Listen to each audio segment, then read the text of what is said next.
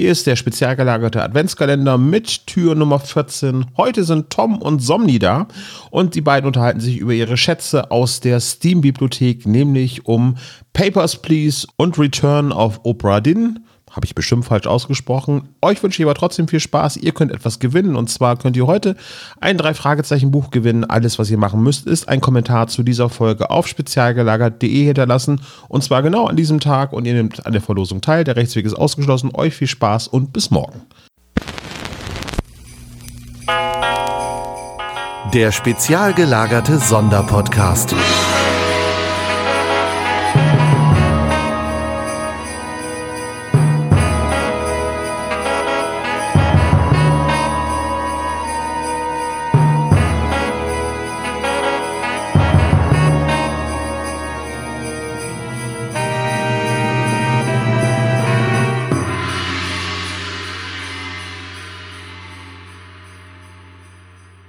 Hallo und herzlich willkommen beim spezial gelagerten Adventskalender. Dieses Jahr wollen wir auch mal wieder ein bisschen über den Tellerrand hinaus gucken und es geht heute nicht um ein Hörspiel, sondern im Prinzip geht es um eine Person und um zwei Computerspiele, die diese Person gemacht hat.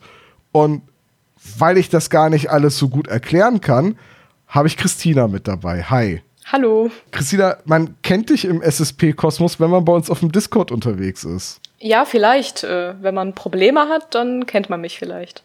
Oder wenn man mal begrüßt wurde. Du bist die erste Person, die unserem Discord-Server damals beigetreten ist. Wirklich? Oh, ja, ich und ich habe damals direkt gesagt, ich mache den Server jetzt auf und der Erste, der draufkommt, wird Moderator, ob er will oder nicht. Und das und so ist eine dreiste Lüge. und so bist du dann unser Junior-Partner geworden.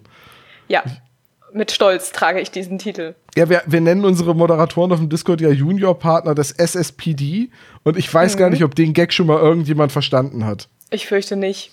Mich hat ja. jedenfalls noch niemand darauf angesprochen, warum wir denn Junior-Partner sind und nicht Moderatoren oder Helferlines oder Minions oder Gnome. Der Inhaber dieses Ausweises ist Junior-Partner des Rocky Beach mhm. Police Department. Egal, ist egal. Jetzt hast du den ähm, Witz für alle. Ja, nach fünf Jahren kann man den halt auch mal erklären oder so. Wie lange haben wir jetzt den Discord? Drei Jahre? Ich weiß es nicht mehr. Ähm, ich müsste lügen, wenn ich sagen würde, dass ich die Antwort wüsste. Lange. Lange auf jeden Fall.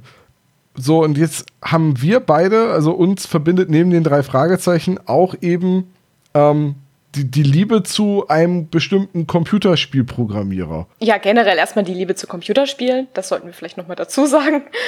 Ja, Und, das auf jeden äh, Fall. Ja, wir haben beide ein oder zwei Spiele gespielt, die, wie ich finde, in die Chronik eines jeden Spielers und einer jeden Spielerin gehören. Und mit jedem meine ich wirklich auch, jeden. Ja, ich glaube, das sind auch jeder, der Computerspiele spielt, dem empfehle ich grundsätzlich immer diese beiden Spiele. Also es geht ja. um Papers, Please und ein Spiel, das ich beim SSP schon mal erwähnt habe, nämlich Return of the Obra Dinn. Beides Indie-Spiele, die im Wesentlichen ein einzelner Programmierer gemacht hat, nämlich Lucas Pope. Mit im Wesentlichen meint Tom, der hat die wirklich komplett alleine gemacht. Ja, also wirklich so, also so gut wie alles. Also ja, ich glaube, bei Return to, uh, of the Obra Dinn hatte er natürlich Sprachhilfe bei der Lokalisierung. Ja, und er hat auch die Sprecher die ähm, seine Charaktere vertonen, natürlich nicht selber alle eingesprochen. Also die aber Stimmen die, sind eingekauft über das Internet. Aber, aber das Konzept, genau. die Programmierung, das Design, die, Musik. die Grafik, die Musik, es macht alles dieser eine Mensch. Und es ist so ein Multitalent. Also mhm. ähm, ich, ich, ich dachte, wir reden zuerst ein bisschen über Lucas Pope und, und gehen dann chronologisch vor, weil das erste Spiel, mit dem er so richtig als Indie-Entwickler bekannt geworden ist, war 2013 Papers, Please. Ja. Und 2018 kam dann Return of the Obra Dinn. Und jetzt seit vier Jahren warte ich also darauf, dass er mal wieder was Neues rausbringt. Ja. Ähm, aber er ist wahrscheinlich reich geworden mit den Spielen, aber nicht so reich wie jetzt der Minecraft-Programmierer Notch. Ja, ich glaube, er ist gar nicht so reich geworden.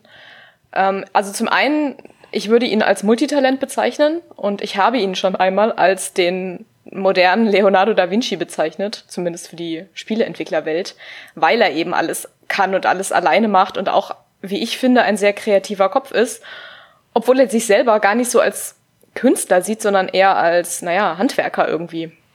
Also er mag es, Es- sich mit Problemen auseinanderzusetzen und die zu lösen und ist gar nicht mal so der Designer-Typ, so der Kreative hinter dem Ganzen. Ja, das ist ganz, das ist ganz witzig. Das habe ich auch in mehreren äh, Interviews und Biografien von ihm jetzt in der Vorbereitung gelesen. Äh, aber wir fangen vielleicht einfach mal vorne an. Also Lucas Pope ist Amerikaner, geboren äh, in Virginia und ist jetzt schon in seinen 40ern. Also Genaues weiß man nicht, habe ich zumindest nichts herausgefunden. Ja, irgendwie Ende der 70er, 77 oder 78 wird als Geburtsdatum angegeben und ich habe irgendwie ein Interview vom, vom letzten Jahr gesehen, wo er sagte, ich bin jetzt ja auch schon über 40, also es muss irgendwie so um die Ecke sein. Ähm, der hat eigentlich schon immer mit, mit Technik rumgespielt. Sein, sein Vater war irgendwie Handwerker und ähm, interessiert sich deswegen auch sehr für, für Mechanik und halt eben für Ingenieursberufe. Und irgendwann hat er aber festgestellt, Technik ist gar nicht so sehr seins, aber Software findet er super. Und dann ist er Programmierer geworden. Ja, und zwar ähm, erstmal bei einem Konsolespielentwickler, der mir nichts sagt, aber dann ist er zu Naughty Dog gegangen, die man durchaus von einigen größeren Projekten kennt. Ja, also man kennt wahrscheinlich Crash Bandicoot und äh, natürlich The Last of Us. Ja. Und Spiele, an denen Lucas Pope selbst mitgearbeitet hat, war halt die Uncharted-Reihe. Also zumindest die ersten beiden, bevor dann die Entwicklung von Uncharted 3 losging, hat er Naughty Dog verlassen und sich selbstständig gemacht. Ja. Und im Anschluss eigentlich ausschließlich alleine gearbeitet, wenn man seine Frau rausnimmt. Die hat zwar nicht mitentwickelt, ist ihm aber so ein bisschen, ja, als, ich glaube, seine, seine Marketing-Expertin oder so zur Seite gesprungen. Die, die ist aber auch Spieleentwicklerin. Ne? Also die haben ja auch zusammen ähm, Handyspiele entwickelt. Die ist auch Programmiererin und die haben sich auch, war das bei Naughty Dog, aber auf jeden Fall haben die sich äh, kennengelernt äh, in der Games-Industrie. Das kann gut sein, ja. Ja, seine Frau ist gebürtige Japanerin und deswegen lebt er jetzt auch seitdem sie nicht mehr in der Games-Industrie bei den großen Studios arbeiten, mit seiner Frau in Japan. Ja.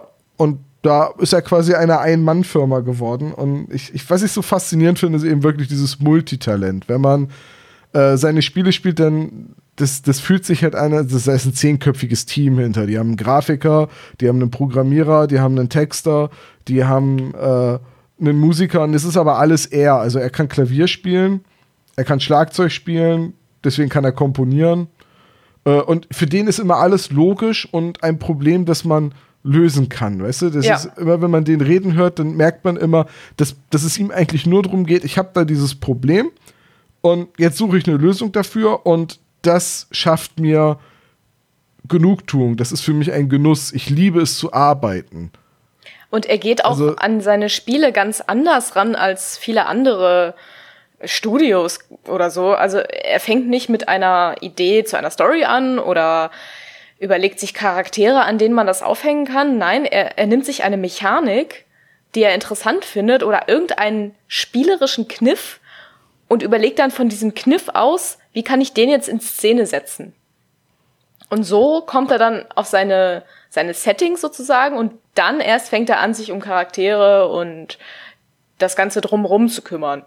Also er schmückt quasi eine Idee aus und macht die immer, immer größer und vollständiger. Das ist so ein ganz absurder Ansatz, weil die meisten Leute haben halt irgendwie eine Idee zu einer Handlung und dann brauchen sie eine Mechanik, die zum Spiel passt. Ja. Oder sie wissen ungefähr, was für ein Genre sie machen wollen und dann kommen halt irgendwie die logischen Schlüsse und, äh, und dann entwickelt sich das. Und Pope war halt auch kein Programmierer, der bei den großen Firmen an, den, an, an dem eigentlichen Spiel so richtig mitgearbeitet hat und irgendwie die Spiellogik geschrieben hat oder die Skripte für die Computerfiguren irgendwie entworfen hat, sondern seine Hauptaufgabe war eigentlich das Design von grafischen Benutzeroberflächen, was sehr unbeliebt ist in der Softwareentwicklung. Da haben die wenigsten Leute Lust zu, weil Backend-Programmierung, also die Logik im Hintergrund schreiben, deutlich mehr Spaß macht. Und das Erstellen von professionellen Tools, um den anderen Spieleentwicklern ihre Arbeit leichter zu machen. Also, der ist im Prinzip sowas wie ein Admin. So, so, so, so, so ein Technik. So ein Tüftler, ja. so ein Tüftler, genau, so ein Erfinder, der Werkzeuge baut, um bestimmte Probleme zu lösen. Und daraus hat sich so, so eine ganz eigene Sicht auf, wie gestalte ich eigentlich ein Spiel äh, entwickelt. Also Papers, Please ist ja der Gedanke, wie kann man eigentlich die Abfertigung von Reisedokumenten in ein spaßiges Spiel verwandeln. ja, ich also, habe ihn, ich habe ihn mal als den Erfinder von so Bürokratiespielen bezeichnet, weil er es schafft, so Sachen wie eben dieses Abfertigen oder auch in Return of the Opera Din das naja, im Prinzip das Ausfüllen eines, eines Versicherungsdokumentes als total spannende und eine richtig einsaugende Sache zu, ähm, zu designen. Ja, das, das kann man sehr gut formulieren. Und jetzt klingen diese beiden Spiele natürlich furchtbar langweilig, wenn man das sagt. In dem einen spielt man einen Grenzposten, der Ausweisdokumente kontrolliert, und im anderen spielt man einen Versicherungsagenten, der einen Schadensbericht ausfüllt. Ja, aber jeder, der das sagt, äh, der hat die Spiele noch nie gespielt. Ja, ja, wirklich. Klar, aber ne, danach klingt es jetzt erstmal. Ähm, aber die haben halt immer noch einen Kniff, die Spiele. Und Nicht nur einen, aus meiner Sicht. Die haben sehr ja, viele Kniffe. Die haben grafische Kniffe. Äh, zum Beispiel in Return of the Opera Din hat er sehr lange an diesem Grafikstil getüftelt, der ja so im Ein-Bit-Stil gehalten ist. Aber wiederum jetzt muss, von. Jetzt musst du aber ein Bit auch eben einmal erklären. Äh, das kann ich nicht. ein Bit heißt, man hat zwei Möglichkeiten, 0 und 1. Es gibt also genau zwei Farben. Schwarz Ach und so, weiß. Ja, gut so. Ja. ähm, nee, genau. Also er hat diese, diesen sehr pixeligen Stil mit diesen zwei Farben. Man kann die Farben, glaube ich, auch einstellen. Also wenn man die Standardeinstellung aus so einem Olivgrün und einem Weiß nicht haben möchte, kann man das auch in so einem Bernsteingelb zum Beispiel darstellen. Das ist ganz, das ist ganz klasse. Also ähm, da, da, da, müssen wir eigentlich drüber reden, wenn wir bei Obra Dinn angekommen ja. sind in der Erzählung. Aber äh, die Idee war halt, ein Spiel zu schreiben, das aussieht wie die Spiele, die er als Kind gespielt hat in den frühen 80ern. Und damals konnten die PCs, das waren ja in der Regel noch Arbeitsmaschinen, nicht so viel Grafikberechnung machen, geschweige denn 3D, das kam ja erst in den 90ern. Äh, das waren also Standbilder, die von Hand gemalt wurden und die hatten halt zwei Farben, weiß und schwarz. Und oder eben bei den alten Monitoren, die kein Weiß darstellen konnten, Bernsteinfarben. Deswegen kann man da auch diese Bernstein-Schwarz-Kombination, ja. das ist nämlich eine Anlehnung daran, je nachdem, welchen Monitor du benutzen willst. Es gibt auch Blau und, und Dunkelblau, das ist dann so, äh, ich glaube, das ist irgendein früher Commodore-Bildschirm, mhm. der damit abgebildet wird. Das ist ganz abgefahren, weil ähm, wenn du Farbverläufe machen willst, dann musst du halt die weißen Pixel äh, weiter auseinandersetzen mhm. und dann immer enger werden lassen. Dann hast du so einen Farbverlauf von schwarz nach weiß. Und mit diesen Farbfiltern rumzuspielen, war eigentlich die ganze Idee. Und daraus ist dann ein Spiel geworden, in dem man ein Segelschiff erkundet. Was er übrigens so programmiert hat, dass es auch auf so alten Möhren läuft. Also er hat das, meine ich, so programmiert, dass es nicht allzu viel äh, Arbeitsspeicher braucht. Nö, der Rechner muss nur in der Lage sein, diese 3D-Umgebung halt in Echtzeit rendern zu können. Ja. Dass man sich halt frei durch die Spielwelt bewegen kann. Aber äh, das Spiel braucht garantiert nicht viel Arbeitsspeicher, weil es grafisch nicht opulent ist. Es ist imposant, aber nicht opulent. Ja, wobei es halt aus einem höher aufgelösten Bild runtergerechnet ist und dadurch wirkt wie ein modernes Spiel, aber eben gleichzeitig diesen alten Grafikstil quasi aufgepappt bekommen hat. Ich finde mhm. das eine ganz faszinierende Kombination, die ich auch so aus keinem anderen Spiel kenne oder kannte vorher. Vielleicht haben das inzwischen Leute nachgemacht. Ich habe mir mal den Spaß gemacht bei Opera Din und habe mir ähm, eine Mod runtergeladen, die den Developer-Modus, also den Dev-Mode, wieder einschaltet, sodass man die Grafikfilter alle ausmachen kann. Mhm.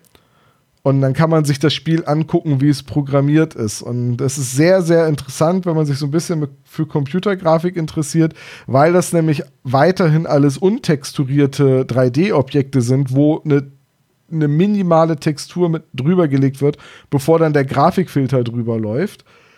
Aber ähm, es ist nicht, dass jetzt unter dieser Pixeloptik ein wunderschön modernes Spiel steckt mit wunderbar detaillierten, fotorealistischen 3D-Grafiken. Das wäre halt totale Verschwendung, das zu machen und dann einen Filter drüber zu legen. Also der hat schon er hat schon diesen Minimalismus betrieben, dass das mit dem Filter dann gut aussieht, aber ohne den Filter ist es kein modernes Spiel.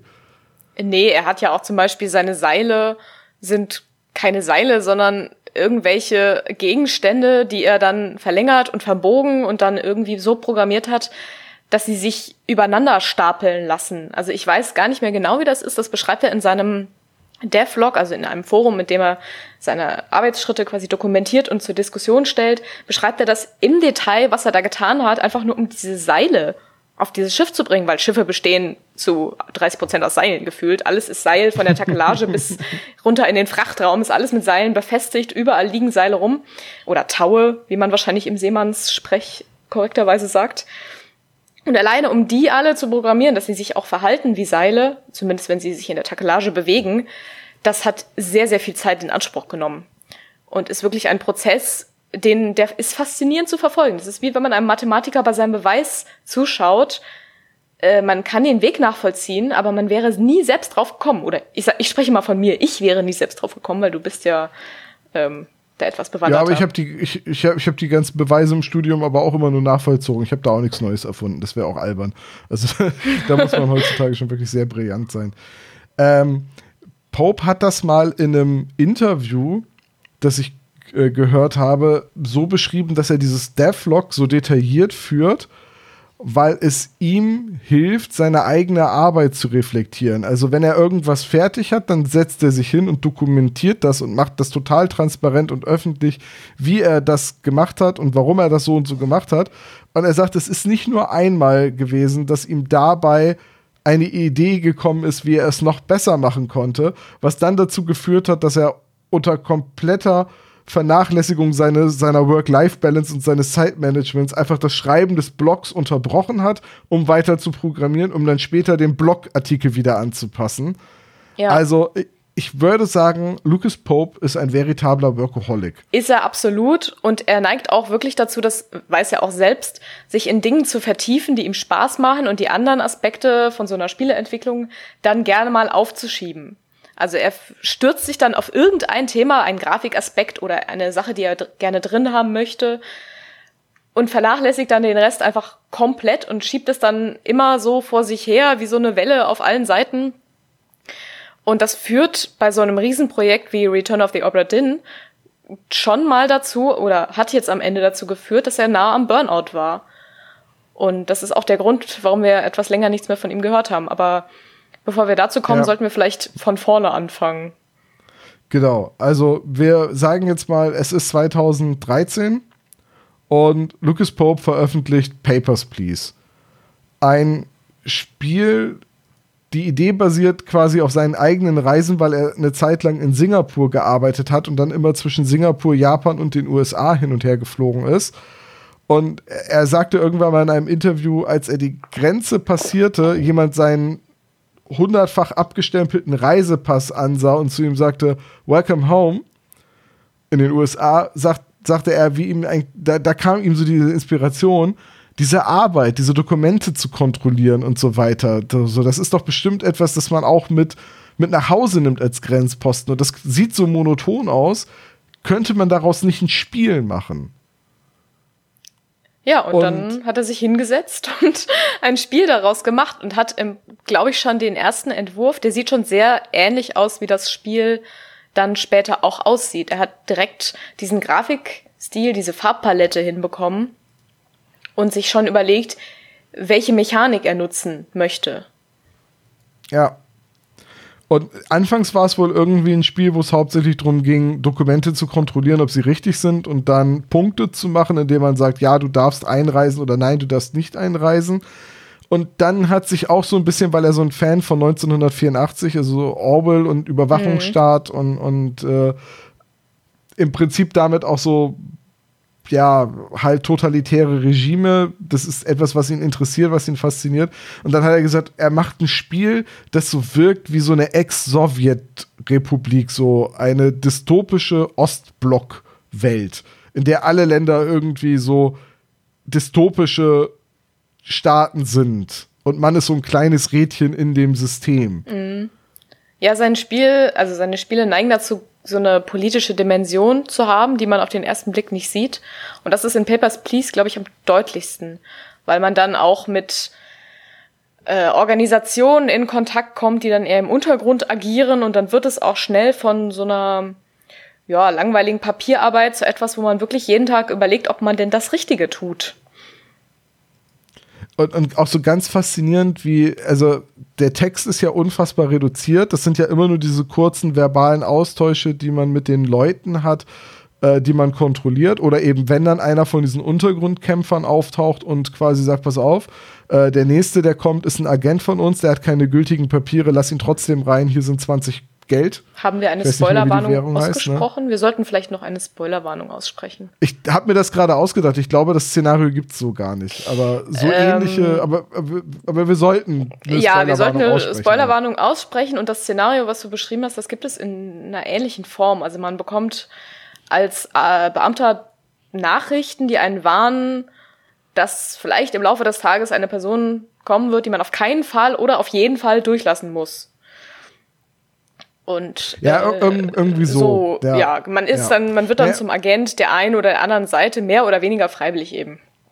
Und, und, und teilweise wird man aber auch durch die äh, Formulierung oder durch, durch das, was die Leute sagen, während man ihre Papiere kontrolliert, halt vor moralische Dilemma ge mhm. gestellt. So. Auf der einen Seite willst du dich systemtreu verhalten, weil du damit dein Geld verdienst und deine Familie ernähren kannst. Also du musst auch die ganze Zeit im Spiel nebenher versuchen, deine Familie am Leben zu halten, indem du genug Heizung also Geld für die Heizung hast und genug Nahrung kaufen kannst und wenn die Leute krank werden, Geld hast, um Medikamente zu kaufen äh, auf der anderen Seite tun dir aber auch die Leute leid, die sagen, wenn sie mich jetzt nicht ins Land lassen, dann werde ich ermordet. In, ich kann nicht zurückgehen in das Land, aus dem ich komme, da werde ich politisch verfolgt. Und das ist, das, ne, und das setzt dich halt schon irgendwie, du, du hast ja auch nicht ewig Zeit, dich zu entscheiden, weil du musst ja auch möglichst viele Leute an einem Tag abfertigen, genau. damit du genug Geld verdienst. Du machst eine also, moralisch du, sehr fragwürdige Fließbandarbeit und ja, und, und du musst innerhalb von Sekunden entscheiden, wie du ja. dich verhältst.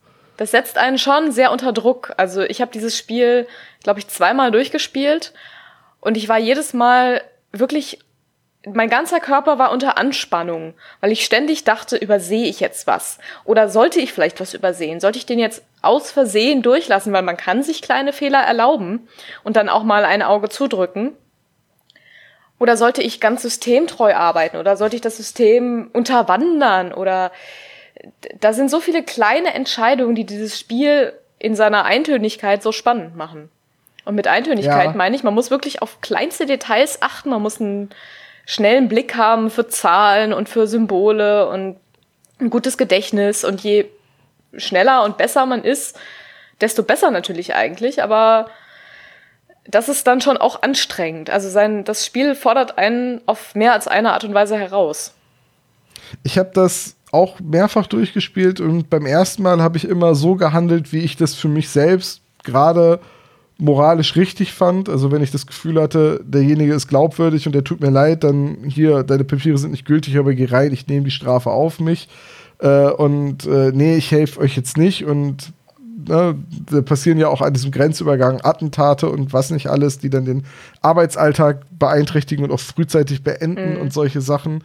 Ähm, ich habe da immer so gehalten, wie ich das gerade für richtig halte.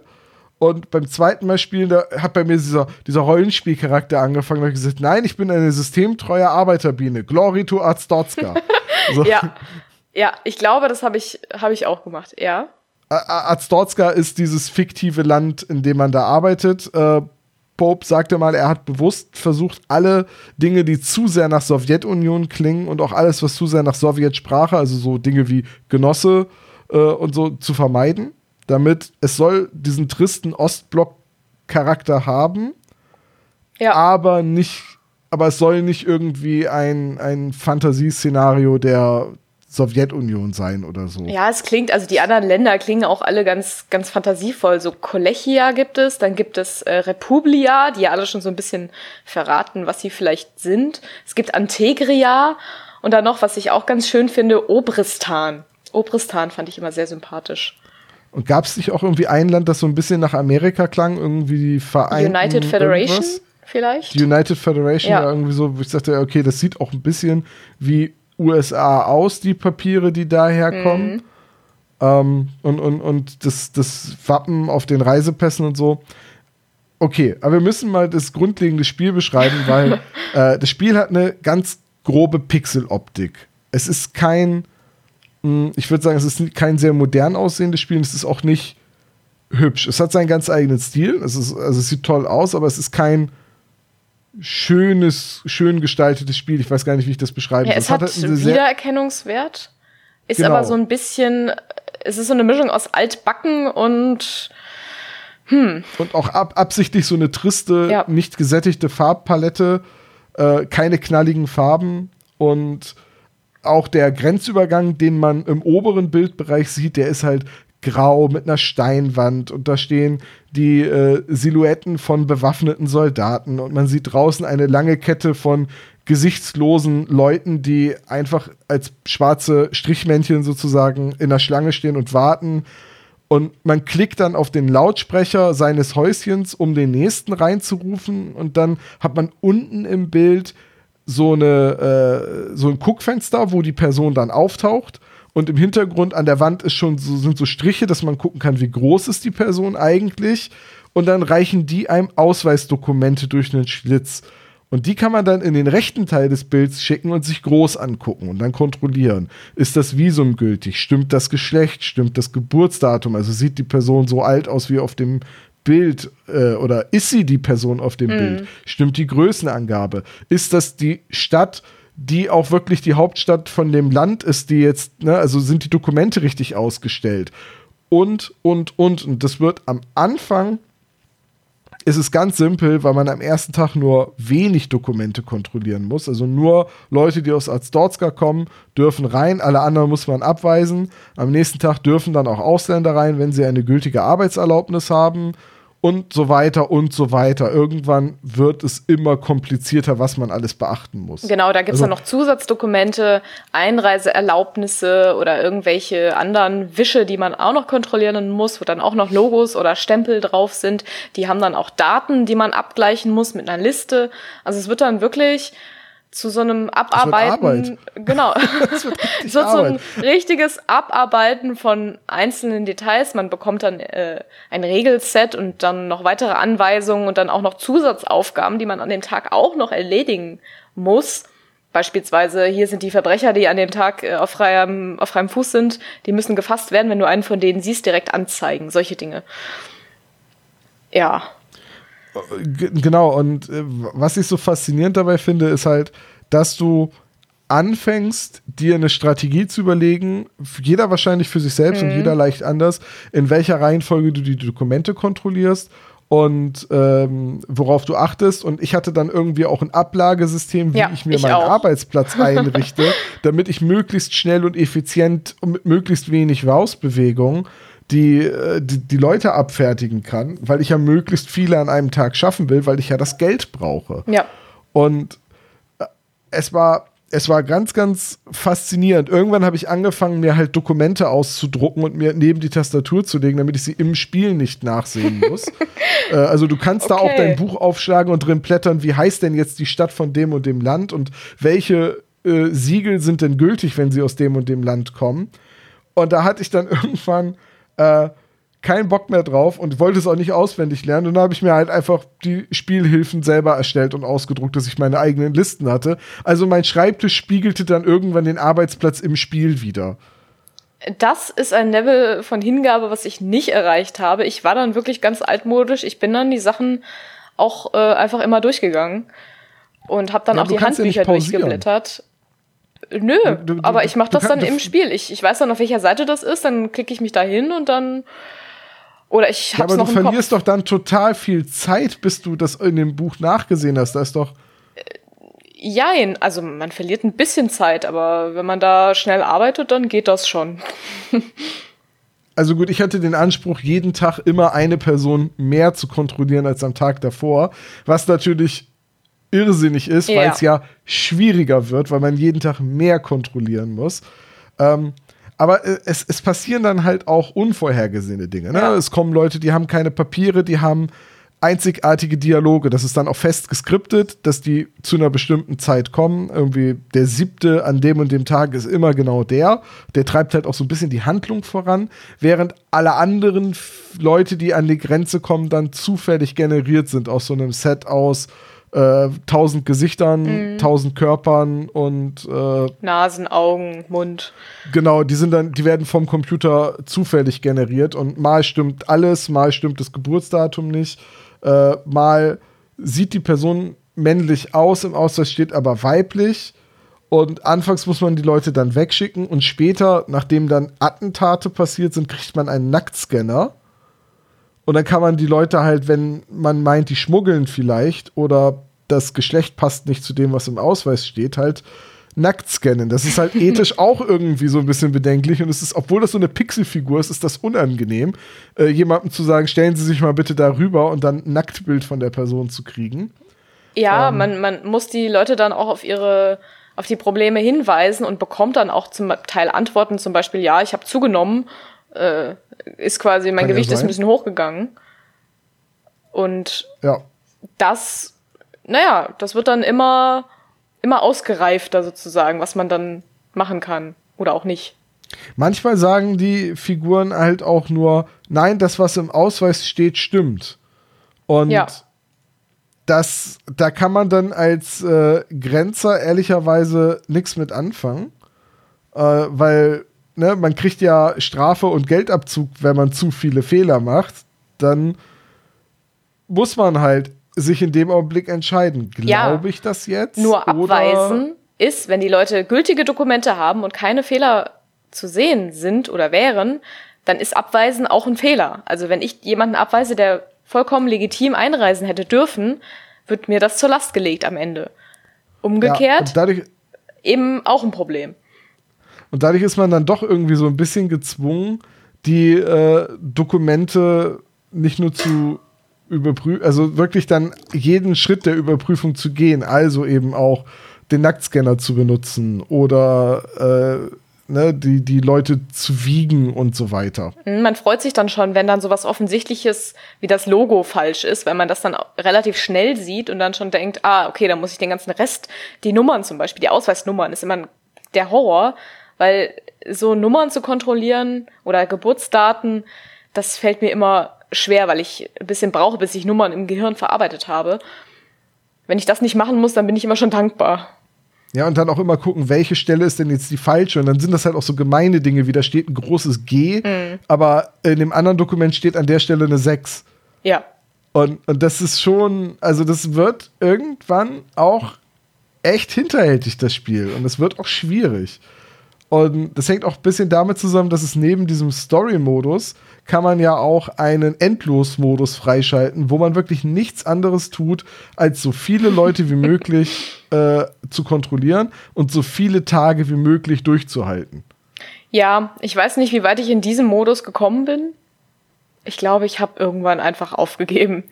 Vielleicht gibt es da auch gar kein Achievement für, das weiß ich gar nicht, ob das ob da Steam irgendwas bereithält es ist ja auch relativ schwierig, diesen Modus überhaupt freizuschalten, weil du dafür ja das äh, perfekte systemtreue Ende, also du hast, glaube ich, die vollen 21 Tage gespielt und bist, äh, deine Familie lebt noch komplett und du bist ein glücklicher und ehrlicher Arbeiter der Republik Arzdotska. Der nicht äh, korrumpierbar ist, genau.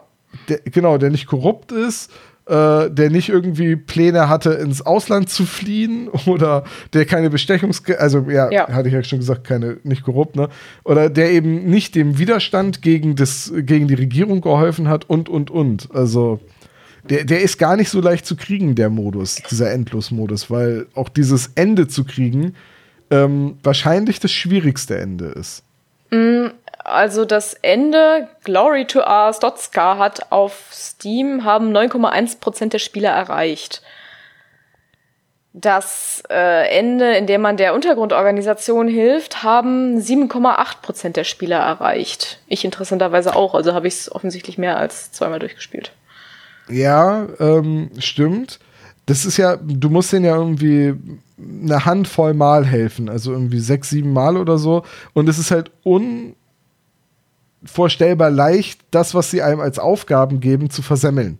Ja. Und wenn du eine versemmelst, kannst du schon nicht mehr dieses Ende erreichen. Also wahrscheinlich, nee, dann nehme ich das zurück. Wahrscheinlich hast du recht, das äh, Widerstandsende ist das Schwierigste.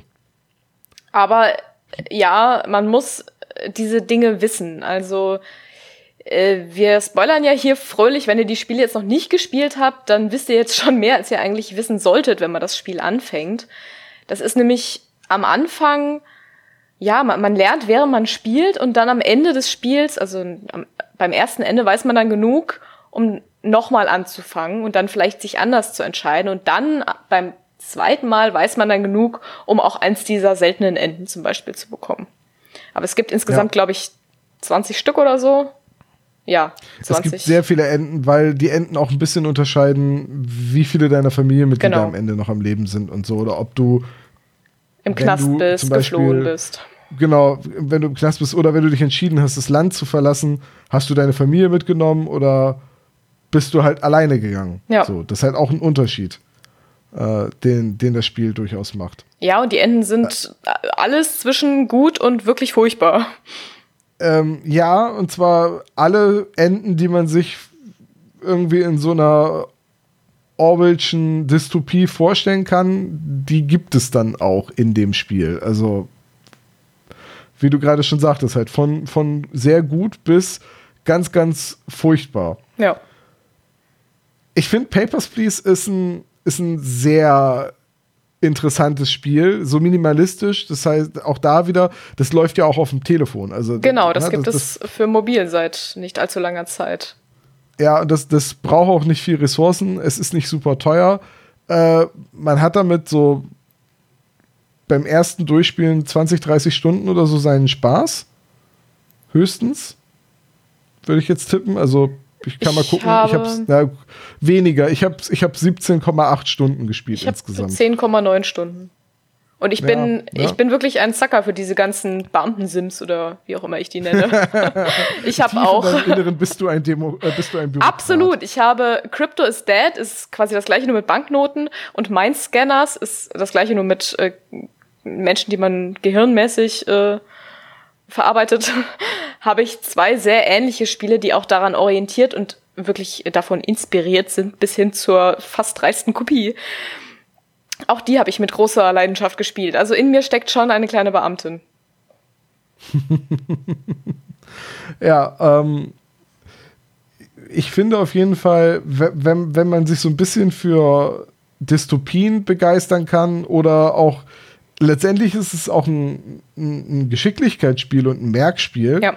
Äh, so, solche Herausforderungen mag, so Puzzle-Herausforderungen und, und aufpassen und äh, Gucken, ob man unter Zeitdruck arbeiten kann. Genau, und unter Zeitdruck äh, quasi Probleme bewerkstelligen und, und, und lösen kann, dann ist Papers, Please auf jeden Fall ein Spiel, das man sich angucken sollte. Ich denke, jetzt ist es acht Jahre alt, ne, bald, bald zehn Jahre alt.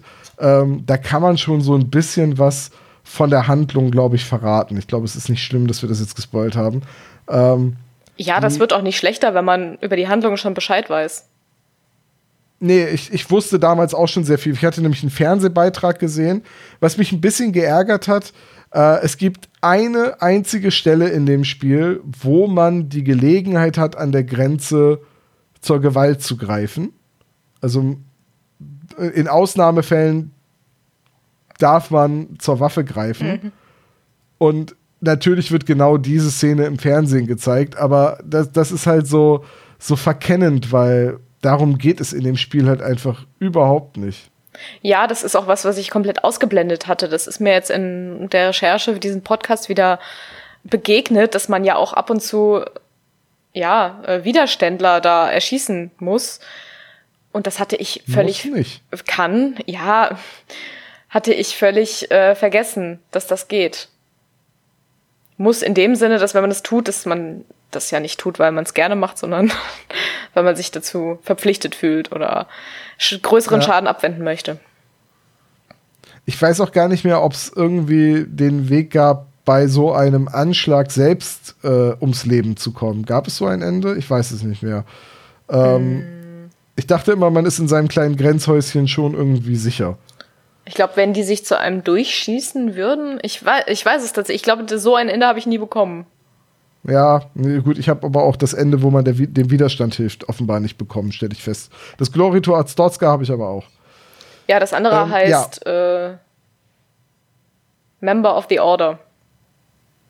Stimmt, ja, das habe ich, das, das habe ich definitiv nicht. Okay. Hm, ja, also, was soll ich sagen? Es ist Papers, Please war das Spiel, mit dem Lucas Pope bei mir auf der Bildfläche aufgetaucht ist, also womit ich ihn auch kennengelernt habe und fand es absolut großartig. Habe das mit Christine zusammen äh, sehr gerne gespielt. Hab jetzt vor kurzem äh, von meiner guten Freundin Anke äh, das Logo des Spiels gestickt bekommen im kleinen Bilderrahmen. Das ist ganz, ganz großartig. Das ist ja schön. Äh, Weil es zeigt diesen Azdorska-Adler und diesen, diesen Strahlenkranz, den man halt auch von der alten Sowjet-Propaganda kennt, der immer in Grafiken zu sehen war, der davon ausgeht und darunter steht halt einfach nur Azdorska. was auch irgendwie ein großartiger Name für ein Land ist. Ja, und auch ein bisschen schwer auszusprechen. soll es ja auch, soll's ja wahrscheinlich auch sein. Ähm, also Papers, Please, definitiv eine Empfehlung. Und dann, paar Jahre später, kam dann Return of the Obra Dinn. Und als ich davon das erste Mal gehört habe, war mir gar nicht klar, dass das vom gleichen Programmierer ist. Ja, ich glaube, ich habe die beiden Spiele auch gespielt, ohne zu wissen, dass die von der gleichen Person sind und auch ohne zu wissen, dass das eine Person ist und nicht mehrere. Ich habe die relativ, ja, ohne da vorher viel zu wissen, einfach mal angefangen und war weggeblasen. Also gerade Return of the Opera Dinn ist eins meiner absoluten Lieblingsspiele ist unter den Top 3. Ich habe auch, glaube ich, schon mal gesagt, wenn ich was auf eine einsame Insel mitnehmen würde, also nein, wenn ich ein Spiel auf eine einsame Insel mitnehmen müsste, wäre Return of the Obra Dinn wahrscheinlich dabei. Nicht, weil es einen unfassbar hohen Wiederspielwert hat, hat es nämlich eigentlich gar nicht, sondern weil ich mich in diesem Spiel so verlieren kann, dass ich irgendwie vergesse, dass ich existiere und einfach nur noch drin bin. Aber ich nehme schon wieder viel zu viel Kram vorweg, Nein, mit dem die Leute jetzt noch gar nichts anfangen können. Alles bestens. Ich, ich kann die Begeisterung total nachvollziehen. Ich würde sagen, ähm, wir haben ja über den Grafikstil von Oberdin schon gesprochen ja. und die grundlegende Idee dahinter war ja auch die Grafik. Lucas Pope sagt, er wollte ein Spiel machen mit den Farben Schwarz und Weiß, das so aussieht wie die frühen Spiele seiner Jugend der 80er Jahre. Und dann sagte er sich, eigentlich wäre es auch ganz gut, wenn wir das dann auf einem Schiff spielen lassen, weil ein Schiff ist ein begrenzter Handlungsraum, da muss ich nicht so viel animieren. ähm, das passt. Außerdem, Segelschiffe sehen gut aus, wenn man sie in dieser alten Grafik darstellt. Und dann hat er erstmal das Schiff entworfen. Ja, und hat es ja. orientiert an mehreren Vorbildern, die alle existiert haben, die Obra Dinn hat so in der Form natürlich nicht existiert. Aber er hat sich wirklich äh, streng an gewisse Details gehalten, die so schiffsspezifisch sind. Zum Beispiel die gebogene, das gebogene Heck, also die Fenster am Heck sind, haben ja immer so eine gewisse Krümmung. Ich weiß gar nicht, äh, das liegt wahrscheinlich daran, dass da auch der, der, wie heißen die Dinger, die Decks gebogen sind. Und das zum Beispiel hat er mit übernommen. Genau, das ja, ist das eine ist, Konsequenz der Bauweise, habe ich. Äh, ja. Das ist ganz interessant. Also erstmal, worum geht es überhaupt in Oberdin, ja. bevor wir auf das, das Schiff und so weiter kommen. Ähm, in Oberdin spielt man einen Versicherungsdetektiv der East India Trading Company, der an Bord eines Schiffes gerufen wird, das auf wundersame Art und Weise wieder aufgetaucht ist. Das galt als verschollen. Jetzt ist das Schiff auf einmal wieder da, liegt äh, ein paar Kilometer von der Küste entfernt vor Anker aber die Besatzung ist weg. Also das Schiff ist menschenleer und er wird an Bord geschickt, um zu klären, Oder was sie. ist aus der Besatzung geworden. Oder sie, Man genau. kann nämlich äh, sowohl eine männliche als auch eine weibliche Stimme, das ist das, die einzige Möglichkeit, die Person irgendwie zu identifizieren, bekommen, wenn man das, ja. äh, wenn man das Spiel nochmal durchspielt. Also das ist eine willkürliche Zuweisung. Genau, das ist am Anfang des Spiels, würfelt das Spiel, ob man einen männlichen oder weiblichen Inspektor spielt und das Einzige, was sich ändert, ist die Stimme. Ja. Und mehr und, sieht man auch nicht als die Hände.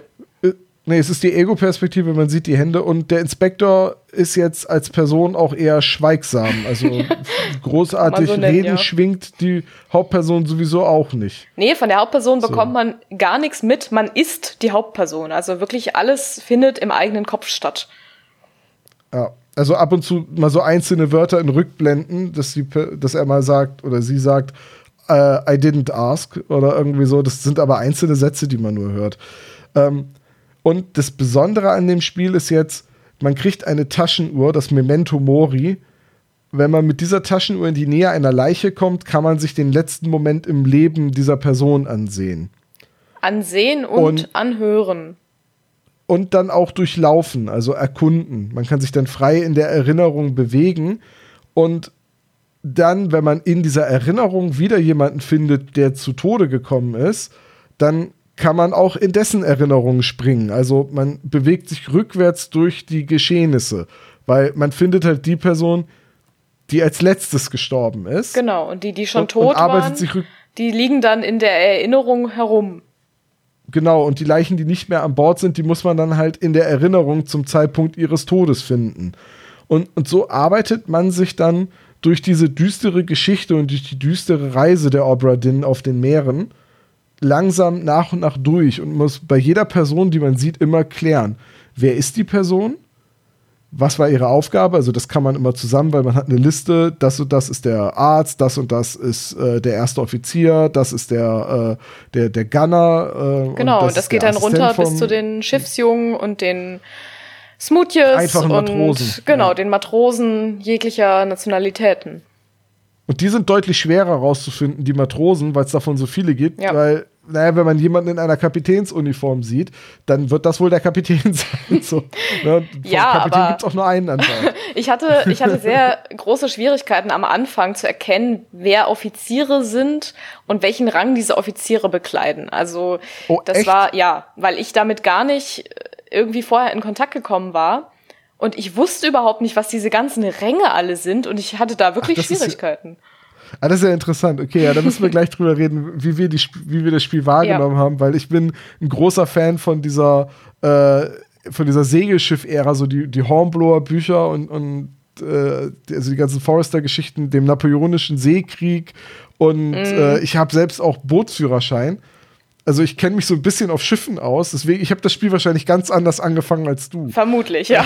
Das glaube ich auch. So, und äh, diese Idee hat, hat sich aber erst nach und nach entwickelt, weil, wie gesagt, am Anfang hatte Pope das Schiff. Ja. Und total begeistert, finde ich, äh, äh, war ich, als ich gelesen habe, äh, es gab vor 100 Jahren das Hobby, aus Holzmodellen, also Modellschiffe zu bauen und die von auch innen drin möglichst detailliert zu bauen. Und diese Bastelanleitungen und Bücher für Modellbauer waren seine Forschungsdokumente für die Schiffe. Weil vieles von dem, wie Schiffe damals gebaut wurden, ist nicht gut dokumentiert und da gibt es keine frei verfügbaren Bücher für. Ja, er es hat gibt auch sich nicht mehr so viele Segelschiffe. Ja, von außen ist das natürlich relativ einfach. Da nimmt man sich das ein oder andere Bild. Aber was macht man, wenn man wirklich in den Laderaum vor sich hat? Wie, wo, wo sind die Treppen? Wo steht die ganze Fracht? Wie kommt das Licht da rein? Das sind alles so Fragen, Mhm. mit denen er sich dann auseinandersetzen musste. Die, die Treppen heißen übrigens Aufgang. Aber ja, da sieht man schon. Ich bin hier die Landratte. die Landratte. ja. Ähm, ja, äh, ich fand das total faszinierend, dass er mit Modellbauanleitungen gearbeitet hat. Und er sagte auch, ja, die Recherche, das waren wirklich alles Bücher. So online gab es da nichts äh, nicht verfügbar. Er hat wirklich mit echten Büchern da gesessen, hat daran das Schiff entworfen und er sagte halt anfangs, ja, also äh, das ist ja total einfach, weil ein Schiff hat ja nicht so viele Details. ja, und dann, ist ihm kam erst klar Seile. geworden, du sagtest das schon, die Seile und wie viele Seile noch unter Deck sind. Und dann ist ja auch jede Kanone, jedes Geschütz irgendwie mit, ähm, mit, mit Seilen befestigt. Und Hängematten hängen übrigens an Seilen. Ja, und meine Lieblingsgeschichte ist äh, das Licht. Er hat selber eine, eine Light Map geschrieben, also quasi ein, ein äh, eine Umgebung, in der das, äh, der, der Ursprung des Lichtes ja, festgelegt ist. Und musste das dann auch über mehrere Versionen mitschleifen. Das ist dann immer kaputt gegangen, wenn er das auf eine neue Version von irgendeiner Entwicklungssoftware portiert hat. Ich kenne mich da gar nicht aus, aber ich kann mir schon sehr gut vorstellen, dass da immer viel Porzellan zu Bruch geht. Und selbst wenn es dann funktioniert hat im starren Zustand, bewegt sich so ein Schiff ja. Und was hat man dann? Man hat halt Seegang und man hat dann sich bewegende Lichter. Weil das Schiff bewegt sich und der Mond bewegt sich nicht. Naja, und dann stand er da und hat jetzt gesagt, wenn er das ganze Schiff quasi sich bewegend modellieren muss, dann ist das so viel Rechenarbeit, dass es doch viel einfacher wäre, wenn sich die Umgebung bewegt. Also ist das Schiff im Spiel eigentlich der starre Punkt und alles andere, also das Meer und der Mond, bewegen sich auf und ab, um den Seegang zu simulieren. Das merkt man natürlich als Spieler am Ende nicht mehr.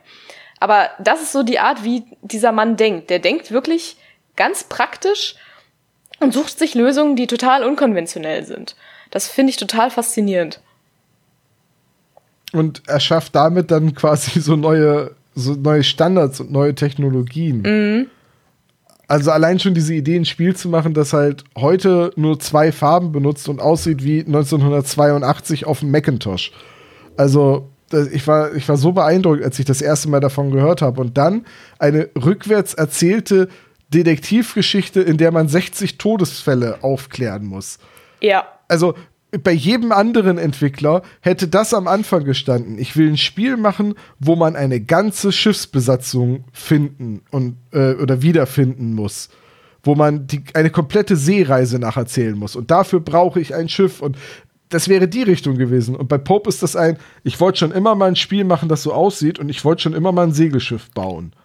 Jetzt habe ich das Schiff und es sieht so aus, was mache ich jetzt damit? Das und so der, der Witz ist ja auch, dass die Kernmechanik, nämlich dieses Buch, in dem man die Schicksale einträgt, erst relativ spät im Spiel dazu kam. Also er hat sich das dann irgendwann überlegt, dass die Spieler ja auch was brauchen, um an die Hand genommen zu werden. Die brauchen irgendeine Orientierung, irgendein Fortschritt, Fortschrittsdokument.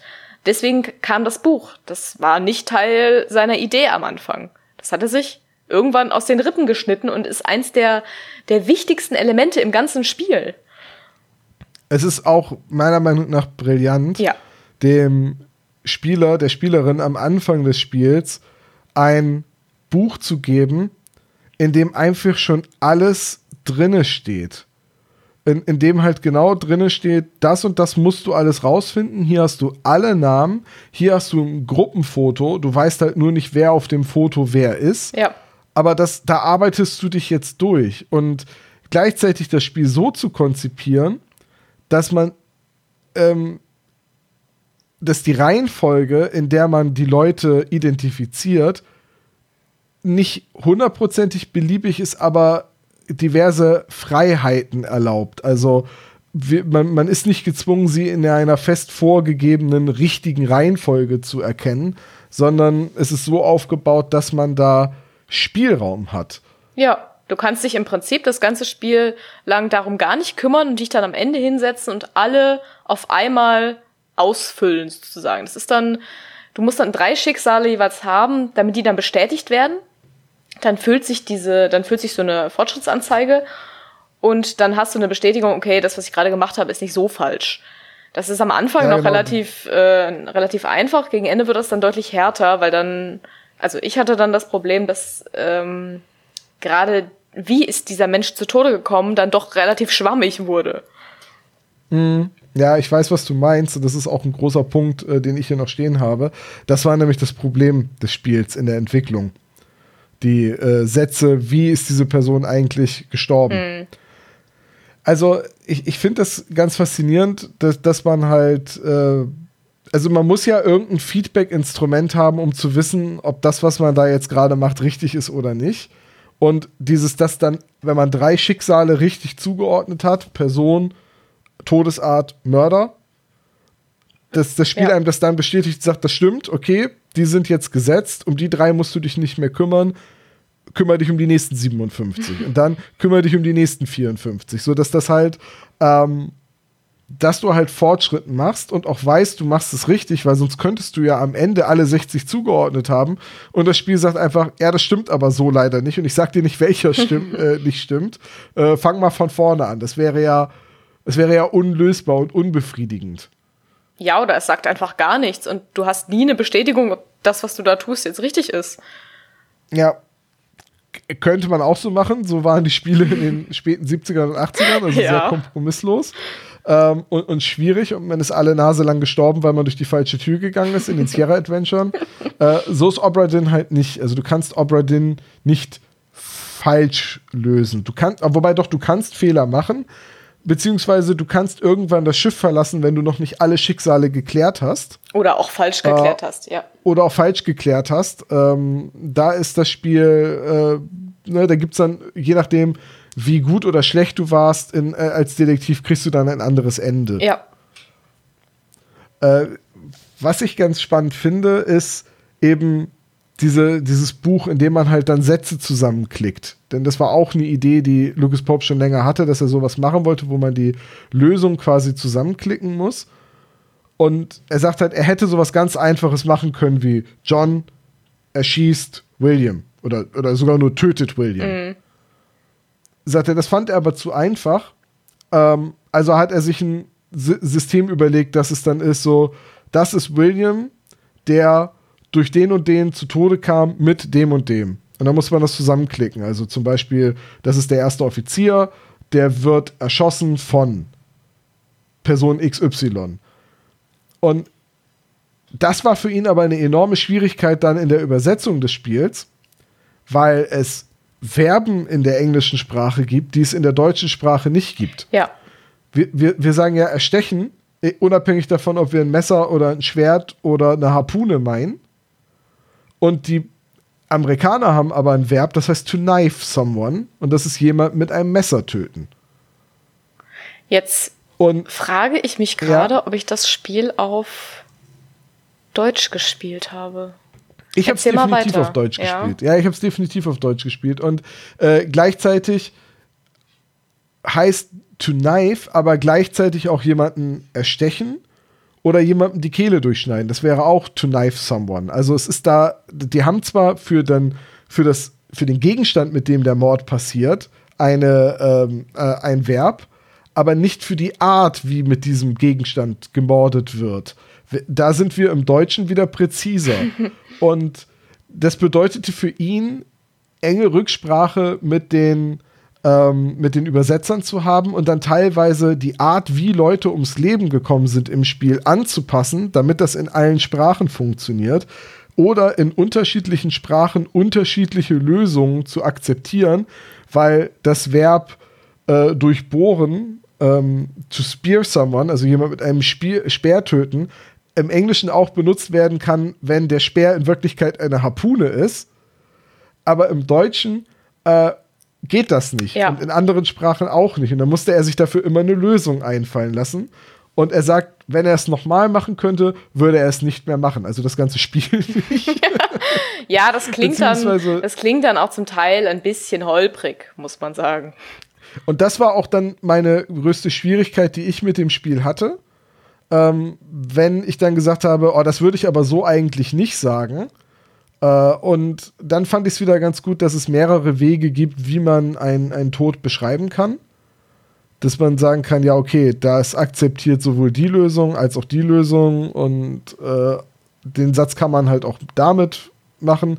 Und ich glaube, es gibt auch die Möglichkeit, das Spiel quasi auszutricksen und einfach bei jedem Charakter zu sagen, X wurde ermordet von Y. Und es ist bei allen der gleiche Y, weil das der ist, der quasi dieses ganze Katastrophe und, und alles, was an Bord passiert ist, losgetreten hat. Echt? Das ist so der Shortcut-Modus. Das habe ich mal irgendwo gelesen. Ich habe es aber nicht überprüft, ob, ob das wirklich geht. Hm. Aber du kannst quasi ich glaube, du kannst, doch, doch, du kannst alle Tode dem Captain in die Schuhe schieben, weil der Captain für das immer verantwortlich ist, was an Bord seines Schiffes passiert und einfach den Bericht abgeben bei der East India Trading Company und sagen, der Captain ist schuld, ich habe meine Arbeit gemacht, tschüss. Das ist so die Faulenzer. Das wusste ich überhaupt nicht. Warum weiß ich das nicht? Das wuppt mich jetzt. ja, ich habe schon versucht, das dann immer auch so zu machen, wie ich das sehe. Und das ist dann zum Teil wirklich schwierig, weil wenn dann jemand, ich sag mal, auf dem Klo hockt, zusammengesunken und irgendwo fließt Blut raus, ja, dann finde mal raus, wie die Person jetzt zu Tode gekommen ist. Das ist am Anfang noch ja, relativ eindimensional. Später wird es dann, kommen dann noch so Kreaturen dazu. Da wird's dann schon mal ziemlich äh, kompliziert. Oh, dicker Spoilerwarnung. Ja, hätten wir nicht äh, schon ja, lange. Also, genau. Ich, ich, würde auch sagen, wir müssen noch über die Handlung von Oberdin näher sprechen. Wir sollten auf jeden ähm, Fall über die, ja, die Story kurz reden. Genau, und aber, aber bei Obra Dinn noch viel, viel mehr als bei Papers, Please, würde ich sagen.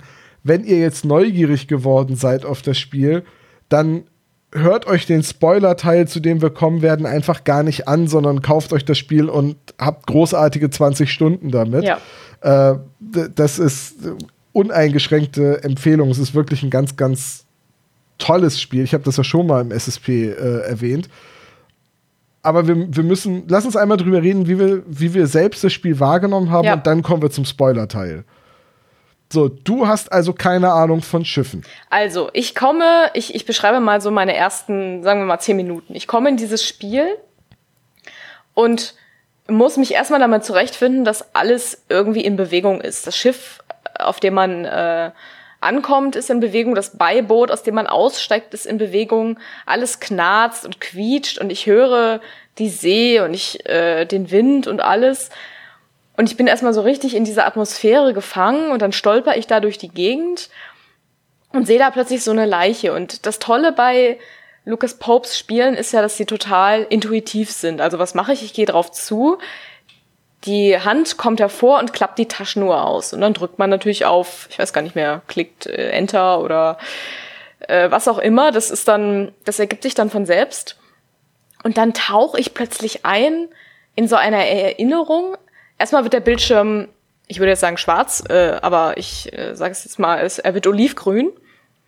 Und da steht dann nur ein Satz, äh, vielleicht, ich weiß gar nicht mehr, was da steht. Irgend, da steht, da stehen irgendwelche Informationen und dann höre ich einfach mal eine Minute lang zu, wie sich Leute unterhalten aus verschiedenen Richtungen, so Stereo-Sound mäßig, unterhalten sich zwei oder auch mehr Personen und dann hört man schon, okay, es kommt zum Konflikt oder was auch immer passiert, irgendwas klappert und dann macht's irgendwie zack oder ein Schuss fällt und ich bin in einer Szenerie, plötzlich habe ich wieder Bild die eingefroren ist.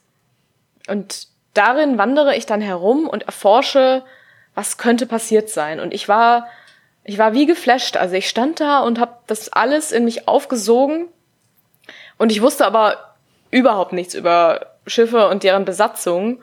Und deswegen habe ich auch den Captain am Anfang nicht als solchen erkannt. Also mit dem fängt es ja alles so ein bisschen an. Ja, und ich stehe da und denke mir, ach, da ist irgendwie so ein Typ, ähm, in der Captains Kabine, einer von beiden wird wohl der Captain sein.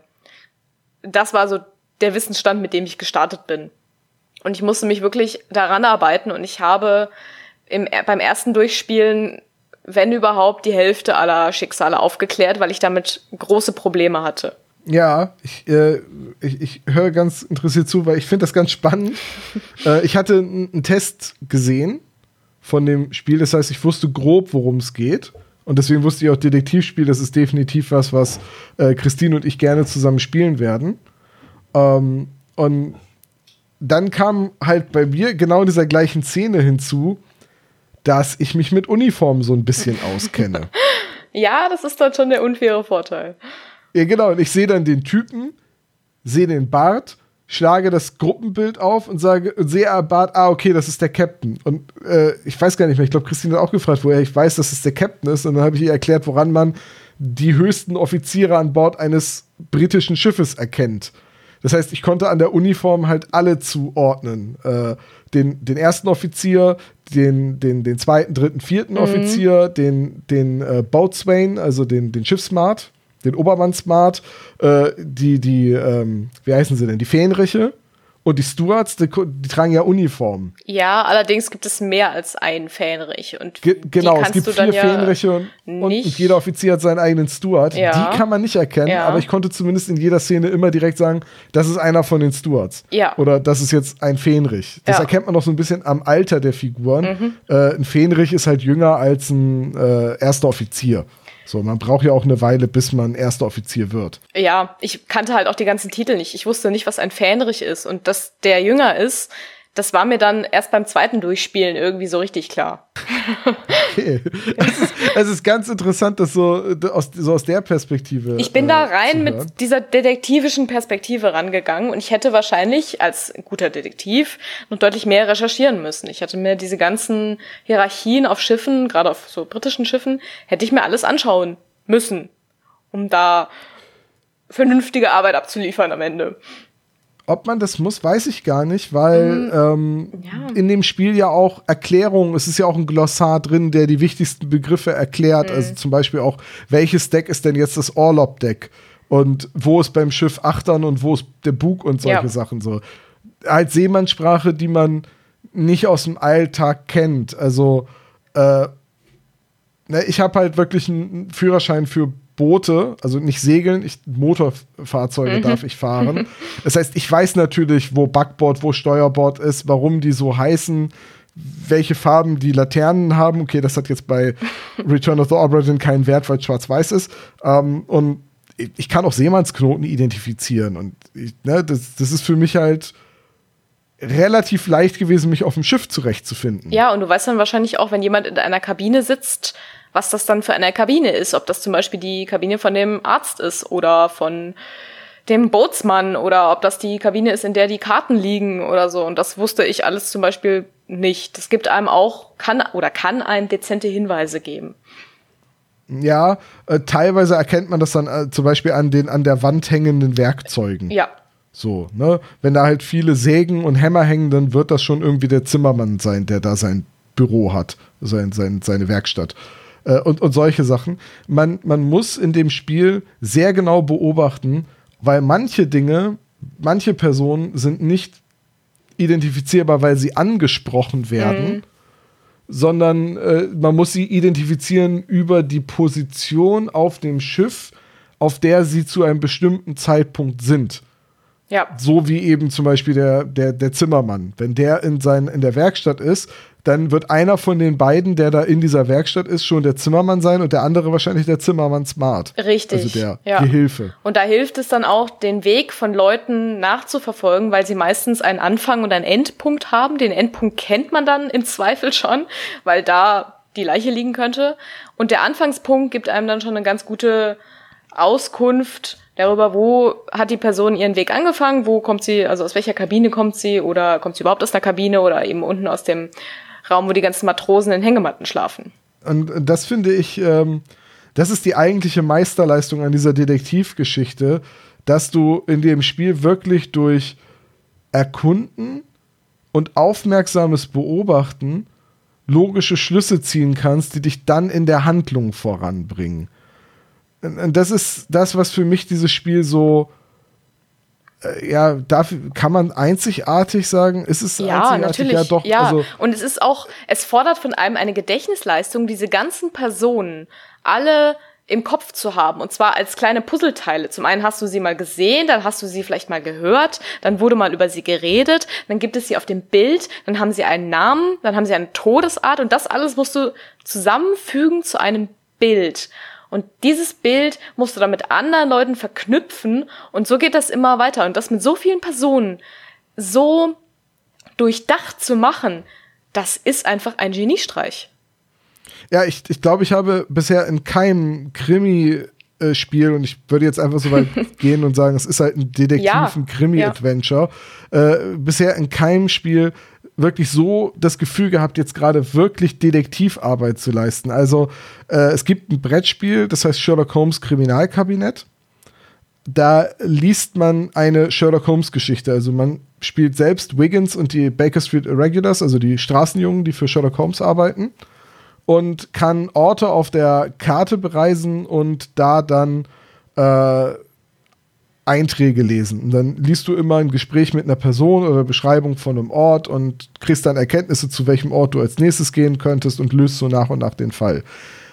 Wenn, da muss man auch sehr aufmerksam lesen und sich auch manchmal alte Einträge nochmal angucken oder sehr aufmerksam die zu dem Fall gehörende Zeitung lesen. Das war für mich immer, da, da hatte ich immer das Gefühl, so Detektivarbeit im Brettspiel zu leisten. Mhm. Das fühlte sich wie Detektivarbeit an. Aber Obra Dinn schafft das, weil es du e-, eben nicht liest, sondern weil du beobachtest und weil du zuhörst und weil du erkundest, schafft es irgendwie auf einer ganz anderen Ebene, dich zum Detektiv werden zu lassen. Es ist so eine ganz minimale Herangehensweise an das Detektivsein. Dieses, was du gerade meinst mit dem Beobachten und dann daraus Schlüsse ziehen. Das schaffen andere Spiele. Ich bin ja auch ein großer Fan von Detektivspielen. In dieser Brillanz einfach nicht. also mir würde kein vergleichbares Spiel einfallen. Wir müssen noch mal festhalten, alles nur, weil der Typ ein Spiel machen wollte, was schwarz-weiß ist. ich ja, komme da nicht drüber so hinweg, dass das die Anfangsidee war. Ja, und es sind, es sind vier Jahre. Ja. Vier Jahre ist unfassbar lang, aber es ist auch unfassbar kurz für so ein Spiel. Also es ist gleichzeitig ein sehr langer Zeitraum, um ein Spiel zu machen und ein für eine Person, aber auch ein sehr kurzer Zeitraum. Ja, man rechnet bei Entwicklungszeiträumen ja in der Regel immer in Mannjahren, also in Arbeitsjahren, die eine Person mhm. mit einer durchschnittlichen Arbeitswoche in der Computerspielindustrie ist das manchmal ein bisschen mehr, halt schaffen kann in einem Jahr. Und äh, große Spiele, die dann irgendwie in drei Jahren entwickelt werden, verschlucken dann halt tausende Mannjahre, weil da so viele Leute dran arbeiten. Und Obra Dinn, eine Person, hat die Grafik gemacht, die Handlung geschrieben, die komplette Spielengine geschrieben, alle 3D-Modelle erstellt und sogar noch die Musik. Ja. Und die Musik ist ja, minimalistisch, die, aber brillant. Über die Musik Klavier. müssen wir noch äh, ausführlich reden, ja. Ich, ich, ich werde auch ein bisschen Musik hier einfach einspielen, also die Titelmelodie.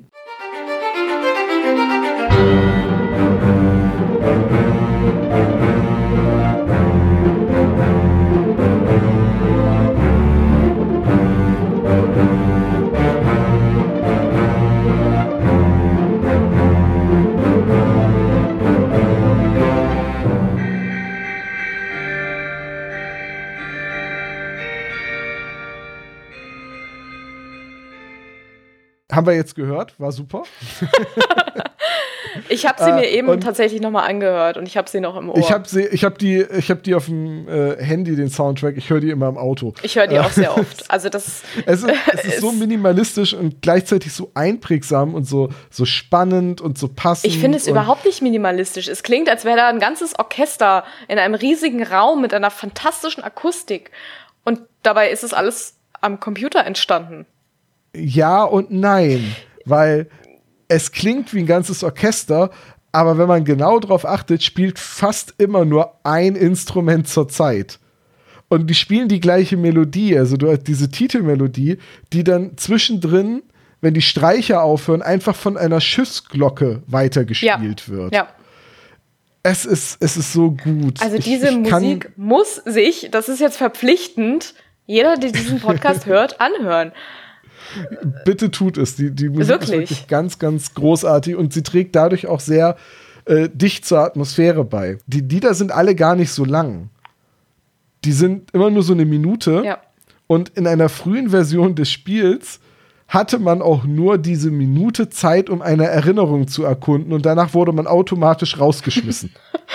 Äh, ja. Und da, da hat dann der ehemalige Chef von äh, Lucas Pope, der äh, Chef von Naughty Dog, der das Spiel testen durfte, gesagt, Lucas, das ist nicht gut, weil ich habe Schwierigkeiten, die äh, Erinnerungen komplett zu erkunden. Und seitdem hört die Musik auf und dann ist es still und man hört nur noch das Knarzen des Schiffs. Und, in, und man kann in aller Ruhe dann aber die Erinnerung erkunden. Ja, und man kann, glaube ich, so auch in Erinnerung nochmal zurückkehren. Also ja, das muss man teilweise ja, auch, weil man ja. manchmal hat man äh, Leichen, die versteckt in einer Erinnerung liegen, noch nicht gefunden. Da muss man zurückkehren und sie nochmal suchen. Ja. Nee, aber die Musik, ich habe die, glaube ich, mal irgendwie äh, war mit der Familie zusammen. Ich war gerade am Drücker, hatte den Zugriff auf das, auf das Bluetooth-Gerät unserer Wahl, habe das angemacht und meine Mutter direkt so, was ist das denn? Und war so richtig gefangen von dieser Musik und äh, dann habe ich erklärt, das ist aus einem Spiel und wurde dem damit natürlich überhaupt nicht gerecht, weil das ist für mich die beste, der beste Spiele-Soundtrack überhaupt. Ich kann das tagelang hören und es wird nicht langweilig. Äh, es klingt ja auch, also wenn man sagt, das ist Musik aus einem Computerspiel, dann denkt ja auch irgendjeder immer Ja. noch an so, an so zerr, verzerrte Quietschgeräusche von irgendwelchen Soundchips, die äh, an, auf der Maximallast äh, ihrer Kapazität äh, Ja, oder an so belangloses Gedudel, was sich in Dauerschleife wiederholt. Oder auch an geniale Ja. Leute wie äh, Lena Rainey zum Beispiel, die ja wirklich fantastische Sachen macht. Aber es ist mit nichts davon, vielleicht am ehesten noch mit ihr, aber mit nichts davon so wirklich vergleichbar, weil es so einen ganz eigenen Charakter hat. Äh, es ist eine ga ganz tolle Musik und stellenweise minimalistisch, stellenweise orchestral. Beeindruckend halt wieder, das hat der gleiche Typ gemacht, der auch das Spiel programmiert hat. Das ist äh, Ja. gut. Es, es hat ihn vier Jahre seines Lebens gekostet und er war am Ende dem Burnout nahe, wie er selbst sagt, weswegen er dann auch gesagt hat, er setzt sich vom Indie-Entwickler-Sein zur Ruhe, bis er dann die Idee hatte und aus dem Ruhestand zurückkehrte und jetzt Genau. ein, ein Spiel entwickelt, das seinen Kindern gefallen könnte. Ja, er war, ähm, er meinte schon in einem Interview, das war halt vor allen Dingen auch viel Frust, weil eigentlich ist er ein Typ, der eine Idee nimmt, für diese Idee brennt und die dann möglichst schnell umsetzen möchte.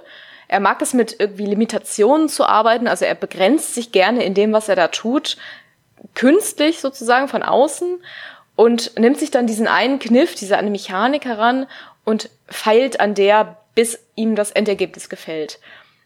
Mit Obra Dinn hat er sich auch etwas aufgehalst, was so groß war, dass das zu Ende bringen ihn fast eben sein, die Leidenschaft für seinen Job gekostet hätte. Deswegen ist sein nächstes Projekt auch deutlich kleiner. Und ich denke, das ist auch ganz gut, weil er ist eben dieser Umsetzer von genialen Ideen und nicht die One-Man-Show für alles. Es hat jetzt einmal funktioniert. Ich bin nicht sicher, ob das nochmal funktionieren würde. Ja. Ich finde das so beeindruckend äh, und denke immer so, ich wünsche mir eigentlich, seitdem ich Obra Dinn gespielt habe, Ja. 2018, 2019, eine Fortsetzung. Ein, Ja. ein weiteres Spiel, das einfach so seine Handlung erzählt oder das diese äh, Detektivmechanik fortsetzt. Ich brauche gar nicht unbedingt diese minimalistische Grafik, die ist cool. Ob ich die nochmal brauche, weiß ich wirklich nicht. Da kann, könnte ich auch mit leben, wenn das jetzt ein Spiel wäre, das den modernen Grafikstandards entspricht, sage ich jetzt mal. Also irgendwie voll texturiert, 3D und so weiter. Ähm, Wäre natürlich cool in der gleichen Optik, aber Er macht vor keine allem diese, diese, diese Detektiv, ja genau, das ist genau das Problem. Lucas Pope ist halt so ein Künstler, auf der, der sich nicht als Künstler sieht und dann sagt, ja, aber Fortsetzungen sind nicht so meins. Naja, er macht keine Sequels, weil er immer diese eine Idee sucht, die noch nicht existiert. Und er sich dann auch am Ende, äh, sein Marketing verlässt sich auch komplett darauf, dass seine Spiele in dem Bereich herausragen, in dem sie, oder vielleicht sogar das erste Spiel ihrer Art sind und so einzigartig sind, dass er sie gar nicht bewerben muss, weil es sich von alleine herumspricht. Deswegen bringt er die Spiele auch immer nur komplett vollständig raus. Also wenn er wirklich fertig ist, beziehungsweise bei Oprah Dinn, ja, sagt er, es sei noch nicht so richtig fertig. Ich finde, es ist das kompletteste Spiel, was, über, was es überhaupt gibt, aber daran könnten, darüber könnte man sicherlich lange diskutieren. Ja, er sieht halt alle Ecken und Kanten. Genau, ne? ja, ist- das ist so ein bisschen das, äh, die Krux des Künstlers. Aber wirklich, also er, diese, diese Herangehensweise an Spiele, das ist auch gleichzeitig seine, seine Strategie. Und das erlaubt keine Sequels. Nee, das, das braucht er aber. Aber ich, ich frage mich halt so, ähm, warum es jetzt noch niemanden gab, der gesagt hat, diese Idee aus Obra Dinn, vielleicht, warum setze ich mich nicht einfach mit dem ähm, Lucas Pope in Verbindung und frage einfach mal ganz nett, ob ich ein Spiel mit einer ähnlichen Mechanik machen kann. Oder, oder ich mache es einfach und hoffe, dass er mich nicht in Grund und Boden verklagt. Ja, was mit Papers, Please funktioniert hat, würde sicherlich auch mit Oprah Dinn funktionieren. Ja, Spielmechaniken kann man ja auch nicht Copyright schützen. Man kann ja nur Ja. Marken und, und Designs schützen. Man könnte statt einem. Schiff zum Beispiel einen Zug nehmen. Dann hätte man schon direkt ein ähnliches Setting, ohne dass es das gleiche ist. Man hätte eine Bewegung drin, also irgendwie eine Dynamik, könnte sich durch einen begrenzten Raum bewegen, sogar durch die Waggons durch. Ja. Das wäre eine Idee. Also, also da gäbe es genug Ideen. Und wenn es wirklich einfach nur ein Tatort erkunden wäre, aber diese Mechanik dieses Rückwärtsreisens und, und so wie in dem Film Memento die Geschichte nach und nach zu erzählen, das ist halt einfach äh, ein brillanter Kniff gewesen. Ja. Tja, Ist das der Punkt, Pope An dem macht wir keine Fortsetzung. über die Spoiler-Sache vielleicht mal reden sollten. Ja, wir sollten über die Handlung reden, aber du wolltest auch über das Spiel, das er jetzt gerade aktuell äh, entwickelt. Ach so, machen wir das vorher? reden. Okay. Wenn wir das, wenn wir das vorher machen, könnten wir halt alle Leute verabschieden, die jetzt Bock auf Obra Dinn haben und Okay. sofort das kaufen, wo auch immer sie es kaufen wollen. Ja. Nee, genau. Äh, jetzt gerade entwickelt er an einem Spiel namens Mars After Midnight. Und ähm, ich war kurz davor zu sagen, ja, es gibt keine Updates zu dem Spiel. Wir wissen nicht, ob das überhaupt kommt, weil man schon so lange nichts gehört hat. Aber ich habe einen Artikel gefunden, der relativ aktuell ist, ein Interview, in dem er nicht nur sagt, dass er daran noch entwickelt, sondern in dem er auch sagt, dass er an einem zweiten mysteriösen Projekt arbeitet, über das noch nichts bekannt ist. Wir können also noch mit einem anderen Spiel von ihm irgendwann rechnen. Und das nimmt auch Ressourcen in Angriff, die er für Mars After Midnight nicht äh, aufwendet. Das nur mal so als kleiner Teaser. Mars After Midnight selbst ist äh, schon relativ viel bekannt. Das ist ein Spiel, das für das Playdate kommen soll. Das ist eine kleine Indie-Konsole, die so, naja, nicht mal Handgröße hat, so halbe Handgröße irgendwie. Mit einem winzigen kleinen Bildschirm in, äh, jetzt werde ich mich wieder in die Nesseln setzen. Naja, halt so reduzierte Optik. Wie heißt das? Ein Bit-Spiel? Ein Bit. Ja, das ist Das genau ein Bit. Es kann schwarz und weiß. ja, genau. Und hat als Kniff eine Kurbel an der Seite. Und diese Kurbel ist zentraler, zentraler Bestandteil jeder Spielmechanik, oder so ist es zumindest gedacht. Mit der Kurbel soll man immer irgendeinen eine Handlung in dem Spiel vollführen. In manchen Spielen zum Beispiel, äh, wenn man kurbelt, dann bewegt sich der Charakter nach rechts oder links, je nachdem, in welche Richtung man kurbelt. In anderen Spielen ist es noch ausgereifter oder noch äh, kniff, äh, wie heißt es, pfiffiger, ja. Und in äh, Mars After Midnight ist so ein bisschen der Gedanke, dass man wie in Papers, Please irgendwo sitzt, ein Fenster hat und mit, dem, mit der Kurbel das Fenster öffnet, um dann eine Person, in diesem Fall ein Alien, zu begrüßen. So, das ist die, das Grundkonzept. Und das eben in dieser reduzierten Grafik auf diesem kleinen Bildschirm und dann mit so einer winzigen Story im Hintergrund. Genaueres ist, soweit ich das gelesen habe, noch nicht bekannt. Ja, und das ist jetzt das, was dann irgendwann erscheinen soll, sobald dann ja, er damit zufrieden ist. Aber nach dem, was auf der Website von ihm dazu bekannt ist, ja, ist, ist er noch nicht super weit.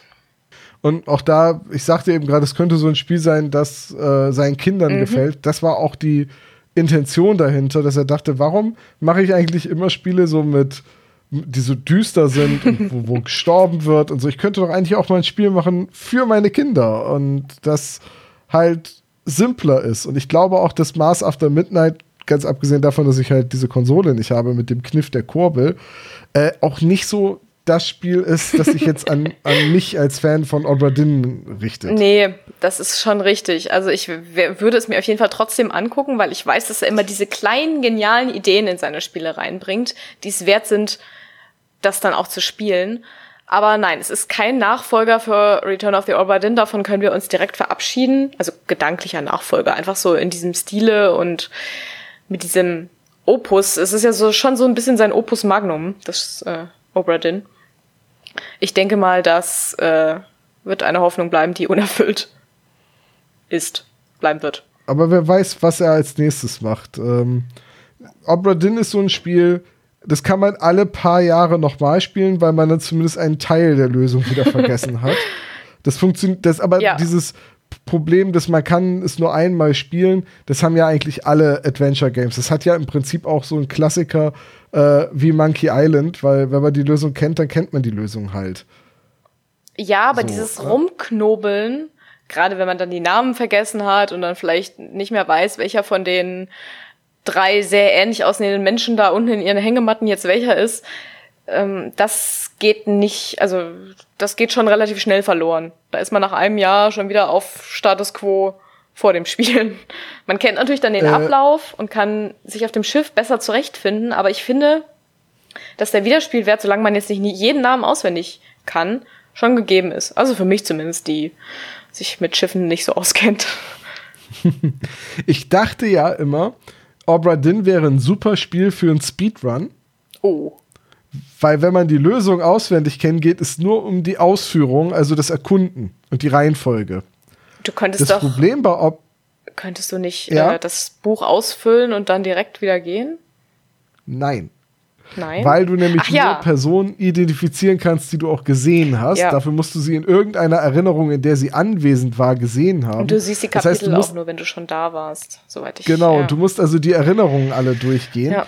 Und das ist ein Problem. Und das macht das Spiel nämlich dadurch zäh, weil du ja in jeder Erinnerung immer so eine Minute warten musst, bis du sie verlassen kannst. Und beim ersten Erkunden kannst du sie nicht einfach verlassen. Da musst du ja. erst dich umgesehen haben, bevor du sie verlassen kannst. Und äh, klar, wenn du die Lösung auswendig kennst, kannst du halt direkt erstmal äh, in die Kapitänskajüte gehen und erstmal drei Schicksale aufklären. Das ist kein Problem. Ähm, der Speedrun liegt, glaube ich, irgendwo bei 40 Minuten oder so oder 34 hm. Minuten, irgendwo so dazwischen. Also äh, super schnell, wenn man das Spiel, weil man weiß, wie lange man ja. normalerweise für das Spiel ja. braucht. Aber es muss super träge und langweilig sein, das zu Speedrun. weil du kannst es nicht beschleunigen, weil du die Erinnerungen halt angucken musst. Und ja, und dann gibt bin, es ja auch noch also, die Sache mit diesen äh, Leichenfolgen und so, was dann auch, du weißt ja natürlich schon, wo es hingeht, aber dann läufst du da hin und dann musst du warten, bis das Ding ankommt. Leute, genau, die das gespielt das haben, wissen jetzt schon, was ich meine, aber ja, ja und, das, und äh, diese, diese, diese, Leichenspur äh, bewegt sich auch nur weiter, wenn du sie anguckst, also wenn du dich selbst bewegst. Mhm. Wenn du einfach rumstehst, macht die nicht weiter. Damit du sie also, nicht verlieren musst, kannst. Genau, ist ja eigentlich eine, eine schlaue genau, Idee. eigentlich total super, aber du musst dir dadurch wirklich hinterherlaufen und am Ball bleiben und äh, das frisst halt Zeit. Also für mich jetzt kein Spiel, das ich speedrunnen würde, weil ich Nee, es gibt dann eine, Zeit, eine technisch ja. mögliche Zeit, die man erreichen kann, indem man alles perfekt richtig macht und drunter geht's halt nicht. Ja, und äh, gut, das ist bei vielen Spielen so, aber gut, ja, aber äh, hier kannst du es halt auch nicht ja, wirklich beschleunigen. Mühsam. Das ist dann so ein bisschen, ja, mühsam ist es, glaube ich, was es ganz gut umschreibt, ja. Gut, okay, also wir haben, glaube ich, unsere Faszination für die Person Lucas Pope und für sein Werk deutlich gemacht. Mhm alle, die wir jetzt neugierig gemacht haben, verabschiede ich an der Stelle. Vielen Dank fürs Hören. Viel Spaß bei The Opera Din und Papers, Please. Genau. Und für alle anderen fest Christina jetzt einmal komplett die Handlung von Opera Din zusammen. Muss ich von Anfang an, weil das ja, 1803. Ist, das ist tatsächlich relativ schwierig, wenn man das Spiel ja von hinten nach vorne spielt. Also man erlebt die Geschichte von hinten nach vorne. Und deswegen kann ich dir jetzt gar nicht mehr genau sagen, womit es losgeht. Aber ähm, der Witz an der Sache ist, dass die Leute, also die Besatzung, irgendwann eine, also die, die transportieren eine, einen Schatz. Und dieser Schatz zieht im Laufe des, äh, der Seefahrt verschiedene Kreaturen an. Und zwar ja, Meerjungfrauen und Meerjungfrauen, und, und, ja. ja. Und so Dämonen, die auf Krabben reiten. Genau, diese seltsamen Krabbendämonen, die irgendwie mit so Eissperren oder irgendwas in der Art, man kennt das ja leider nicht so genau, weil es alles in schwarz-weiß ist, aber die mit so Sperren bewaffnet sind, die sie auch durch die Gegend schießen können. Und äh, später natürlich auch noch Riesenkraken, ja, und ich glaube, dass dieses, äh, also das, was sie da transportieren, das sind so Muscheln, die so eine seltsame Leuchtaura, Aureole haben. So ein bisschen wie in ähm, diesem Film, wo man immer nur den Koffer von hinten sieht, der so golden leuchtet. Wie heißt der Film? Pulp Fiction. Genau. Äh, das ist so ein bisschen so ein es ist eigentlich gar nicht wichtig, was das ist. Es ist nur wichtig, dass es eben diese Kreaturen anlockt und die Leute naja, so ein bisschen verführt zum Bösen. ja, also es wird im Laufe der Handlung gibt es halt mehrere äh, Besatzungsmitglieder, die diesen Schatz an sich bringen wollen, genau. weil sie den für sehr wertvoll halten. Und die dann meutern und die auch die äh, Adeligen aus Formosa, die, die Passagiere an Bord, dann ermorden und entführen. Und es ist halt, und ständig passieren halt Unglücke. So Leute werden von, von Fracht erschlagen oder äh, gehen über Bord, ertrinken oder dann wegen dieser von äh, Kanonen von greift, greift so, ja. genau irgendwann greift ein riesiger Kraken äh, das Schiff an und beim Kampf gegen den Kraken kommen halt diverse Besatzungsmitglieder ums Leben, weil sie ertränkt werden oder von einer Kanone zerquetscht werden oder von dem Monster auch einfach in zwei Stücke gerissen werden. Ja. Äh, und das ist der, der, der, der späte Handlungszeitpunkt, den man relativ früh bemerkt, ist eigentlich schon der Punkt, wo diese ganze Reise äh, unwiederbringlich gescheitert ist, wo die Leute meutern, wo nur noch eine Handvoll Leute leben, die sich aber alle gegenseitig umbringen wollen, äh, wo halt wirklich nur noch so der Endkampf an Bord tobt und alle so äh, versuchen irgendwie mit heiler Haut aus der Nummer rauszukommen. Bisschen wie so äh, in der Serie The Terror, als das Schiff im Eis feststeckt. Ja. Das ist, als würde man zu dem Punkt springen, wo die Leute irgendwo in der Arktis in einem Zelt liegen und kurz vorm Verhungern sind und überlegen, ob sie sich jetzt lieber gegenseitig aufessen oder nicht.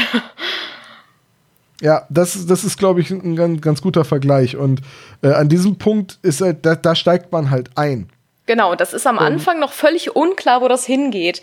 Der erste Hinweis, dass irgendwas nicht stimmt, ist dann die Riesenkrake, weil ich glaube, die sieht man relativ bald. Da kommen dann die großen Tentakeln von allen Seiten ins Bild. Das ist ja so ein bisschen so ein Schiffsmythos. Und äh, dann denkt man, okay, ja, da greift eine Riesenkrake an, das kann schon mal passieren. So ein bisschen waren meine Gedanken bis dann diese Dämonen auftauchen und dann wird's halt wirklich seltsam. Und dass da diese Adeligen irgendwie mit zusammenhängen, das wurde mir auch erst beim zweiten Durchspielen klar. Aber ich weiß bis heute nicht, ich habe mir keine Theorien zu dem Spiel durchgelesen. Ich habe das immer irgendwie, ich wollte den Mythos immer so ein bisschen be behalten, deswegen habe ich das vermieden. Ich weiß bis heute nicht, ob diese Adeligen da großartig was mit zu tun haben, ob die die Wächter dieses Schatzes sind oder. Ist, auch, ist ja auch schwierig, weil ich glaube, die sprechen Kantonesisch oder so miteinander. Oder, oder, oder Mandarin. Ja, ähm, irgendwas. Das ist dann zwar ja. untertitelt, man versteht es dann, wenn man die Untertitel liest, aber irgendwie dieser Schatz ist ja so eine leuchtende Muschel. Genau. Und das muss irgendwie so ein Heiligtum von den Meerjungfrauen oder äh, den, den Meereswesen ja, sein. Und genau. Die, und ich glaube, die, die Theorie ist, solange das in der Kiste ist, können die das nicht orten aber in dem Augenblick, wo jemand aus der Besatzung, weil er so neugierig ist, was der Schatz ist und den klaut will und die Kiste öffnet, äh, wissen halt dann die Meereswesen, wo ihr Heiligtum ist und holen sich das dann zurück mhm. und greifen das Schiff an. Das, das, darauf müsste ich noch mal achten bei einem neuen Durchspielen, ob mal irgendwann jemand sagt, nein, mach die Kiste nicht auf oder irgend sowas in die Richtung. Oder ob man Hinweise darauf bekommt, wann die geöffnet wird und wie es dann zu den Angriffen kommt. Weil ja, die Angriffe finden immer da statt, wo die Kiste ist. Das erkennt man ja auf dieser, äh, auf diese Beiboot-Episode. Die Frage ist natürlich, wer hat einem denn überhaupt das Buch zugeschickt, äh, in dem, also dieses Tagebuch, das halt die Chronologie der Ereignisse ist, wo ja auch ein Kapitel drin ist, das fehlt, mhm. wo halt drin steht, das Kapitel enthülle ich Ihnen erst ganz am Ende. Und relativ früh im Spiel wird einem dann klar, dass das der Schiffsarzt sein muss, dass das seine Aufzeichnungen sind, die Zeichen Aufzeichnungen von Henry Evans, dem Schiff Schiffsarzt. Ja. Und damit ist auch klar, dass der die ganze Nummer überlebt haben muss. Richtig. Er und eine unbekannte Anzahl weiterer Personen. Zumindest unbekannt, bis man Buch, es herausgefunden ja. hat. Ja. Und äh, er lebt mittlerweile in, in Marokko und hat halt das Buch und seine Aufzeichnungen und die Uhr an die East India Trading Company geschickt, damit die das auflösen können. Denn äh, ich glaube, der vierte Offizier ist es, hat den Meeresbewohnern das Versprechen abgenommen, dass wenn er ihnen ihren Schatz zurückgibt, dass sie dafür versprechen, das Schiff zurück nach England zu bringen. Ach echt? Warte mal, wo kommt, wo kommt ja. das denn? Das ist das letzte Kapitel, wenn man ähm, die, die Erinnerung des getöteten Schiffsaffen erkundet. Des Affen? Ja. Man kann, Moment, man kann die Erinnerung des Affen erkunden. Ja, es gibt doch am Ende dann diese, äh, wenn man, wenn man alle Schicksale, die man an Bord klären kann, klärt, ja. kriegt man in der, kriegt man im Epilog ja. das ein Paket von Henry Evans, der ihm die abgetrennte Pfote eines Affen Ja. schickt und die kann man dann mit der Uhr Ach, untersuchen. das habe ich nur einmal gemacht, da weiß ich überhaupt nichts mehr von. Aber du das- hast es immerhin schon mal gemacht und ich habe dich gerade nicht komplett gespoilt. Nee, ich habe das schon mal gemacht, weil ich halt alle Schicksale aufklären wollte. Ich habe bei den letzten drei oder so, glaube ich, Hilfe gebraucht, weil ich dann die Todesart oder ihren genauen Namen oder Rang oder was auch immer dann nicht wusste und nachschauen musste. Aber ich wollte eben dieses richtige Ende erleben. Und ich bin sicher, dass ich das auch erkundet habe mit dem Affen. Und das ist Ja. ja, auch diese Szene, die dann unten in diesem halb überfluteten oder nee, warte mal, ähm, in diesem engen Raum ganz am Ende, also am Heck Ja. des Schiffs spielt. Aber, oh, ja, hm, ob ich das dann noch mit der Geschichte Genau, verknüpft das, das, habe. halt, das ist halt auch so ein, so ein brillanter Schachzug der, äh, im Narrativ. Der Arzt kennt ja die Fähigkeit der Uhr und er will, dass jemand äh, das aufklären kann. Also muss er jemanden töten, dessen Leiche er aber wieder an sich nehmen kann, damit die da nicht rumliegt. Und dann nimmt er seinen Affen, schmeißt den in den Raum rein an einer Leine, erschießt den, so dass er zum Zeitpunkt seines Todes in dem Raum drinne ist und man quasi seine Erinnerung erkunden kann und zieht ihn dann ja an der Leine wieder raus und nimmt die Leiche mit. Also er speichert quasi die Erinnerung dieses Todes. Und, und deswegen kann er ihm dann im Nachhinein diese, diese äh, Affenklaue schicken, die dann enthüllt, was mit den letzten Besatzungsmitgliedern, die man nicht gefunden hat, passiert ist. Und es fand ich eine, eine sehr brillante Erzählung. Vor allem, Da tun sich weil, Abgründe auf. Ja? ja, vor allem, weil man in den Erinnerungen ja immer, wenn irgendwo diese Muschel, dieses Heiligtum zu sehen ist, äh, dieses Glitzern der Muschel sieht. Ja. Und wenn man dann einfach nur auf dem Schiff steht und über die Reling aufs Meer guckt, entdeckt man in einiger Entfernung im Meer dieses Glitzern der Muschel. Das ist nämlich, das sind die Meerjungfrauen, die das Schiff zurückgebracht haben, die dich beobachten. Das ist ja. Warte mal, die Meerjungfrauen glitzern auch? Oder haben die nein, die nein, Muscheln die haben bei die Muschel. sich? Die haben, die haben die Muscheln und beobachten dich deswegen.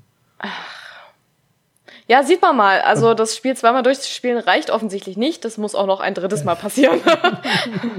Nein, ich werde es auf ich jeden Fall noch zweimal mal. durchgespielt. Ich werde es auf jeden Fall noch ein drittes Mal durchspielen. Keine Frage. Ich auch, aber ich, ich aber erst wieder, wenn ich vergessen habe, wer Philipp Dahl ist. Okay, dann könnte ich es schon wieder spielen. Ich habe das letzte Mal am 15. Juli 2021 gespielt. Ja, bei Also, mir ist es auch schon Jahr. wieder eine Weile her, aber ich habe irgendwann neulich gesagt, ich hätte Bock, das nochmal zu spielen. Mir ist auch egal, an wie viel von der Handlung ich mich noch erinnere und dann, dann haben wir es nochmal durchgespielt, aber da brauchst du dann ja auch nur noch einen Bruchteil der Zeit, ne? weil viele Erinnerungen kommen wieder, Mhm. manche Kniffe. Ähm, wir sind ja eh im Spoiler-Teil, also wenn ihr es jetzt noch hört, dann wollt ihr es schuld. wahrscheinlich eh nie spielen. Äh, also so manche Dinge wie zum Beispiel die Hängematten-Nummerierung, dass die mit der Schiffsnummerierung übereinstimmt, also im, im Buch, das kann man halt eigentlich nicht Die vergessen. Hängematten sind Oder- nummeriert. Moment. Wusstest du das nicht? Nein.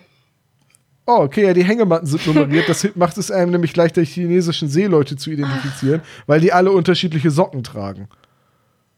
Und dann kann man sie an den Socken, die teilweise als Füße aus der Hängematte Ja. raushängen, in einer anderen Erinnerung einer Nummer zuordnen. Und so weiß man dann, welcher chinesische Seemann welcher ist, weil die sich nie mit Namen ansprechen. Ich dachte wirklich, ich hätte das Spiel vollständig erforscht und hätte mir alles angeschaut. Ja, Aber dass man den einen Seemann anhand seiner Tätowierung auf dem Unterarm identifizieren kann, das weißt du noch.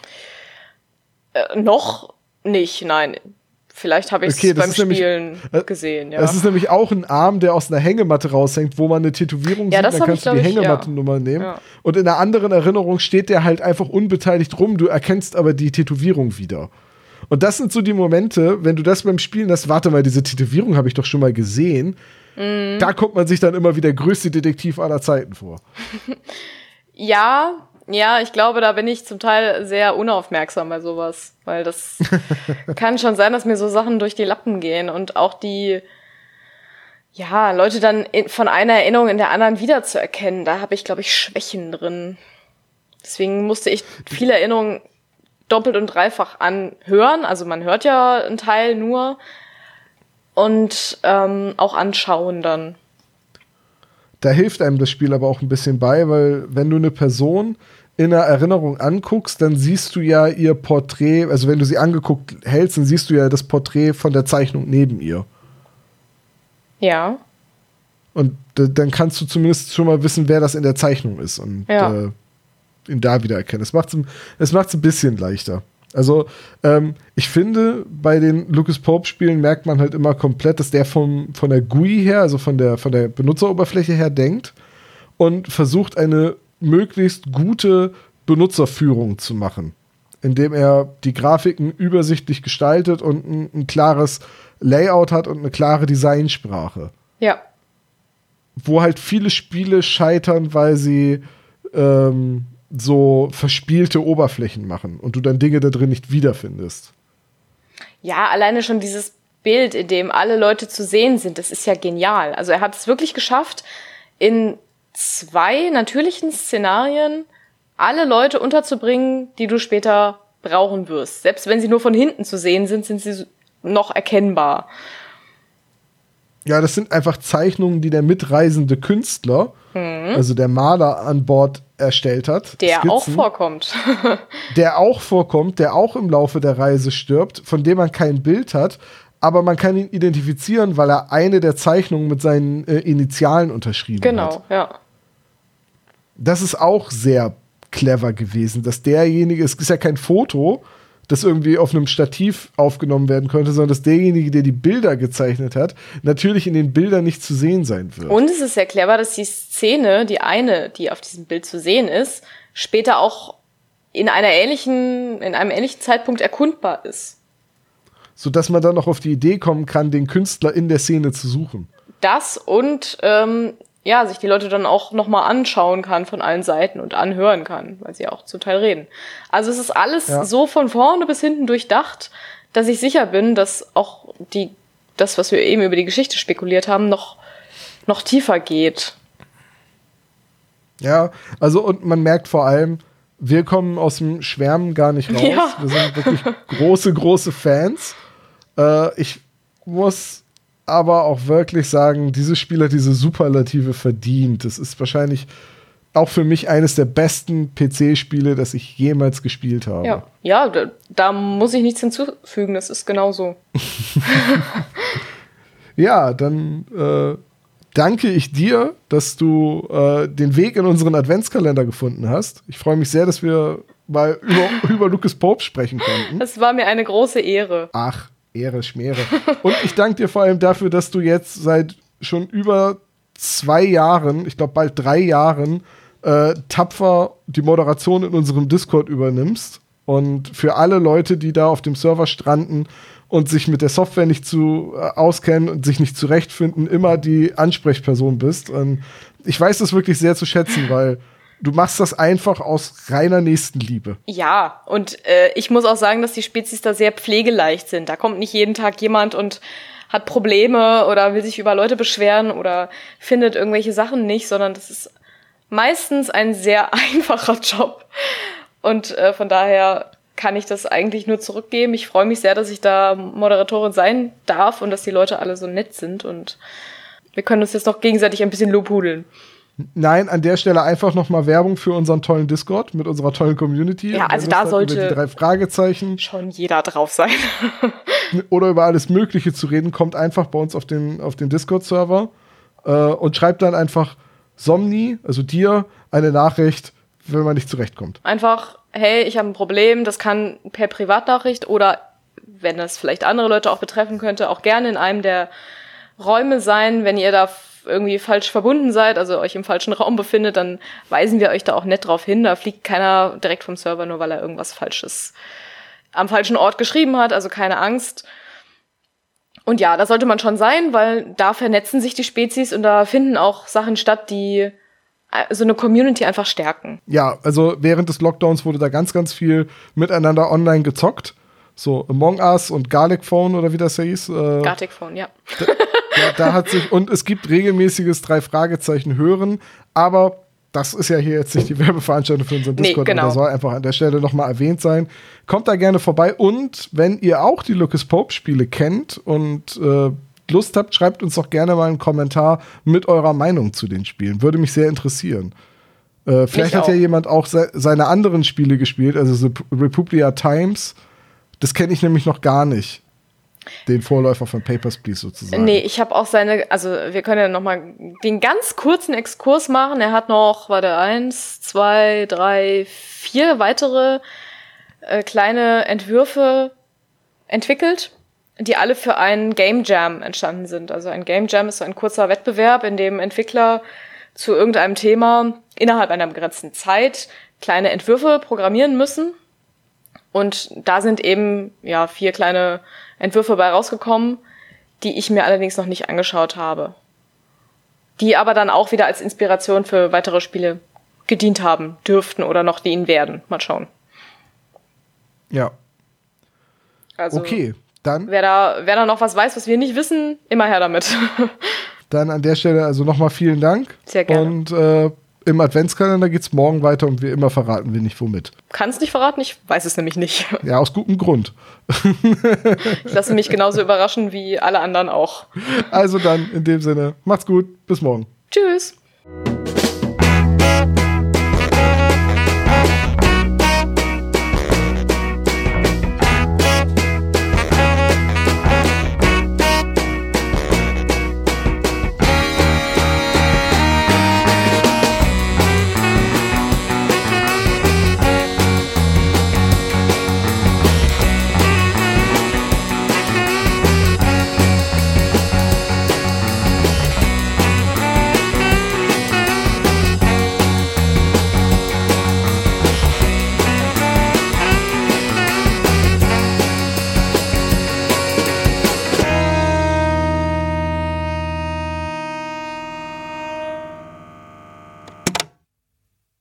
Das war der spezial gelagerte Sonderpodcast. Ihr könnt die Jungs unterstützen über patreon.com slash spezialgelagert oder über paypal.me slash spezialgelagert. Der SSP bedankt sich recht herzlich bei Dr. Orgel für das tolle Intro und der Station Voice Heinz Kreinbaum. Der SSP ist ein Hobbyprojekt und steht in keinem Zusammenhang mit Kosmos oder Europa. Ihr findet den SSP auf Facebook, Twitter und Instagram, jeweils unter Spezial gelagert sowie auf YouTube. Außerdem könnt ihr die Jungs auf dem SSP Discord-Server antreffen. Alle Links findet ihr natürlich auf der Webseite spezialgelagert.de. Bis zum nächsten Mal.